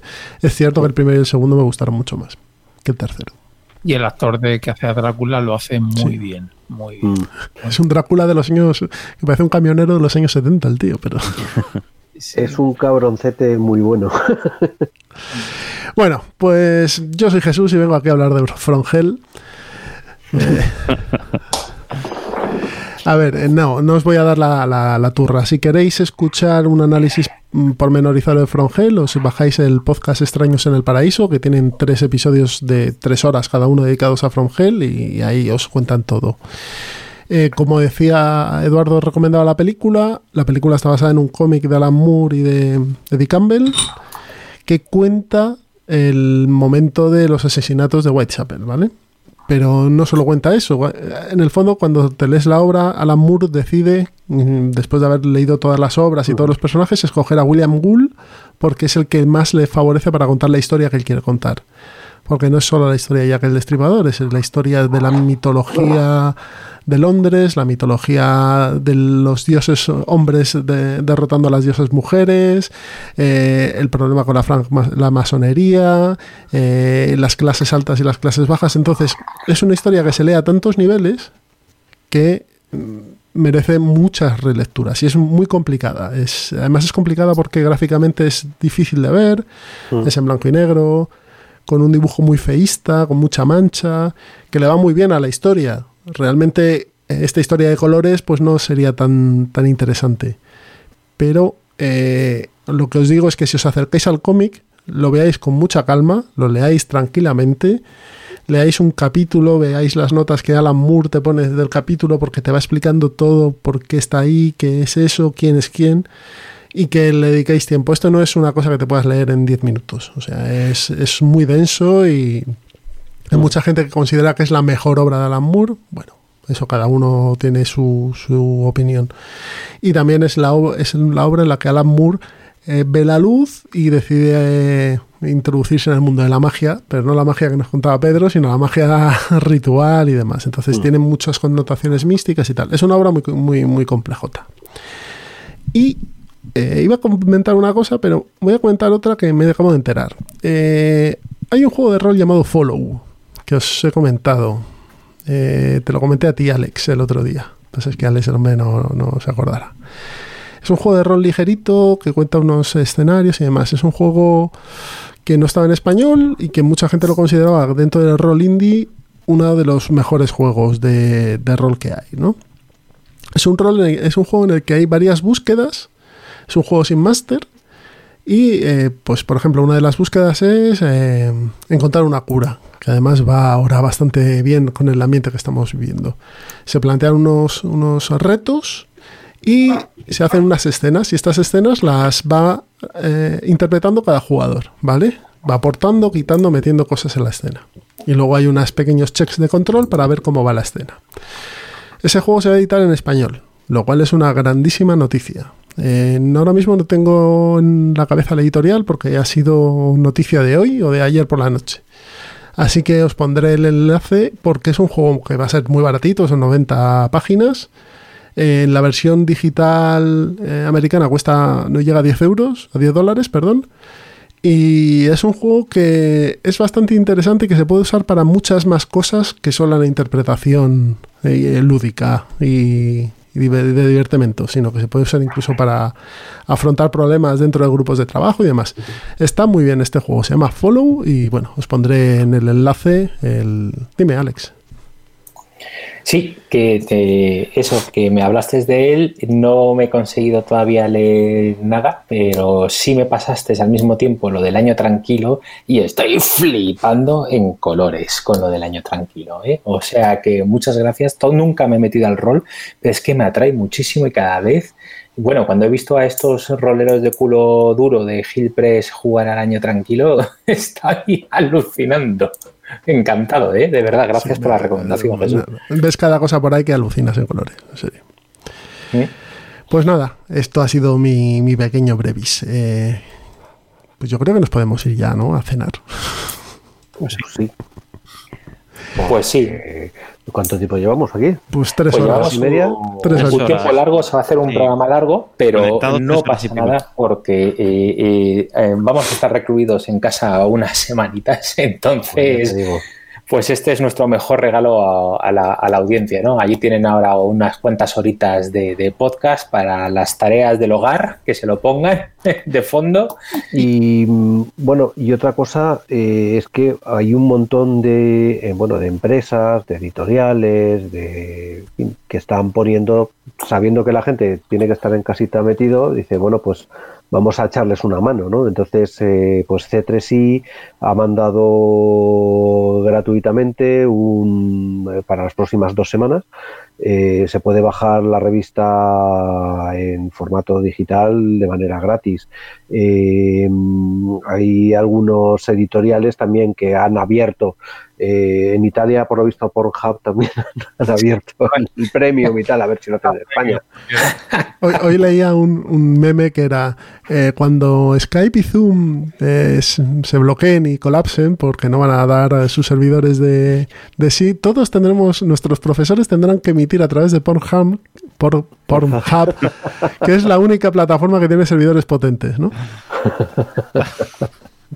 Bueno, la cuestión es que, eh, a ver, nosotros, nada, hemos sencillamente puesto nuestro granito de arena, hemos abierto el único programa que teníamos, entre comillas, premium, eh, para que lo oiga quien quiera, porque, en fin, es una, nada, una chorradica. Pero, yo qué sé, vamos a necesitar horas de entretenimiento, pues, pues ahí tenéis más. Pues ahí queda, efectivamente. Bueno, pues eh, vamos cerrando, ¿no? ¿Que alguien quiera añadir algo? Nada, yo simplemente decir eh, a todos mm, que os quedéis en vuestra casa, que ya sabemos que se va a hacer largo, pero lo mejor que podemos hacer es, y lo mejor con lo que podemos colaborar es, es no ponernos a todos en riesgo. Así que quédate en tu casa. Exactamente. Quedaros en casita, escuchando un podcast, trabajando el que pueda. En el fondo estamos reencontrándonos con nuestras familias, que Efectivamente, sí, sí. bueno, pues también tiene su parte eh, pues interesante y eh, considerarlo como un experimento social y como un juego. y las cosas pues mejorarán mucho. Ludificar estas cosas siempre siempre es una cosa buena. Siempre está bien.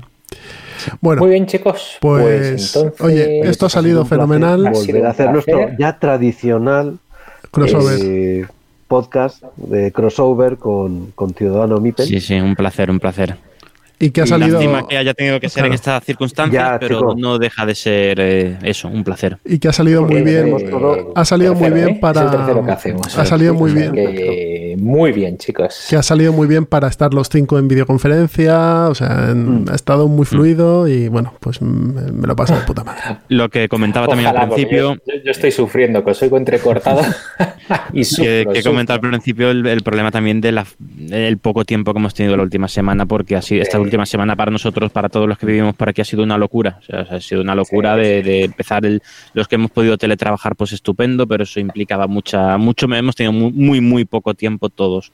No, no, muy ver, poco. Y mucho trabajo estrés y mucho. Es, es teletrabajo, pero efectivamente ha sido acoplarnos a la nueva situación, eh, utilizar muchas horas. Al final, en teletrabajo, acabas estando más horas delante del ordenador que no cuando estás en el otro sitio y te vuelves para tu casa. Mm. La desconexión es más difícil Mm, y ahora. Ayudar a los niños que están teleestudiando también, y eso también Claro. implica muchas cosas, aunque sean logísticas, pura logística, pero también. Y que, y que los niños pues son como leoncetes enjaulados y, Mm. y eso hay que gestionarlo también. Sí. Así que, chicos, mm, mucha suerte, mucho ánimo y, y- Y, muchas bueno, pues gracias por, por- por grabar chicos. De verdad. Lo mismo Nos os digo. emplazamos al próximo año, ¿no? El próximo año Eso es. más y mejor. Y me- Sí. Pues por mi parte, te doy con todo corazón. Adiós y hasta la próxima. Hasta luego. Hasta, Hasta luego, un abrazo. chicos.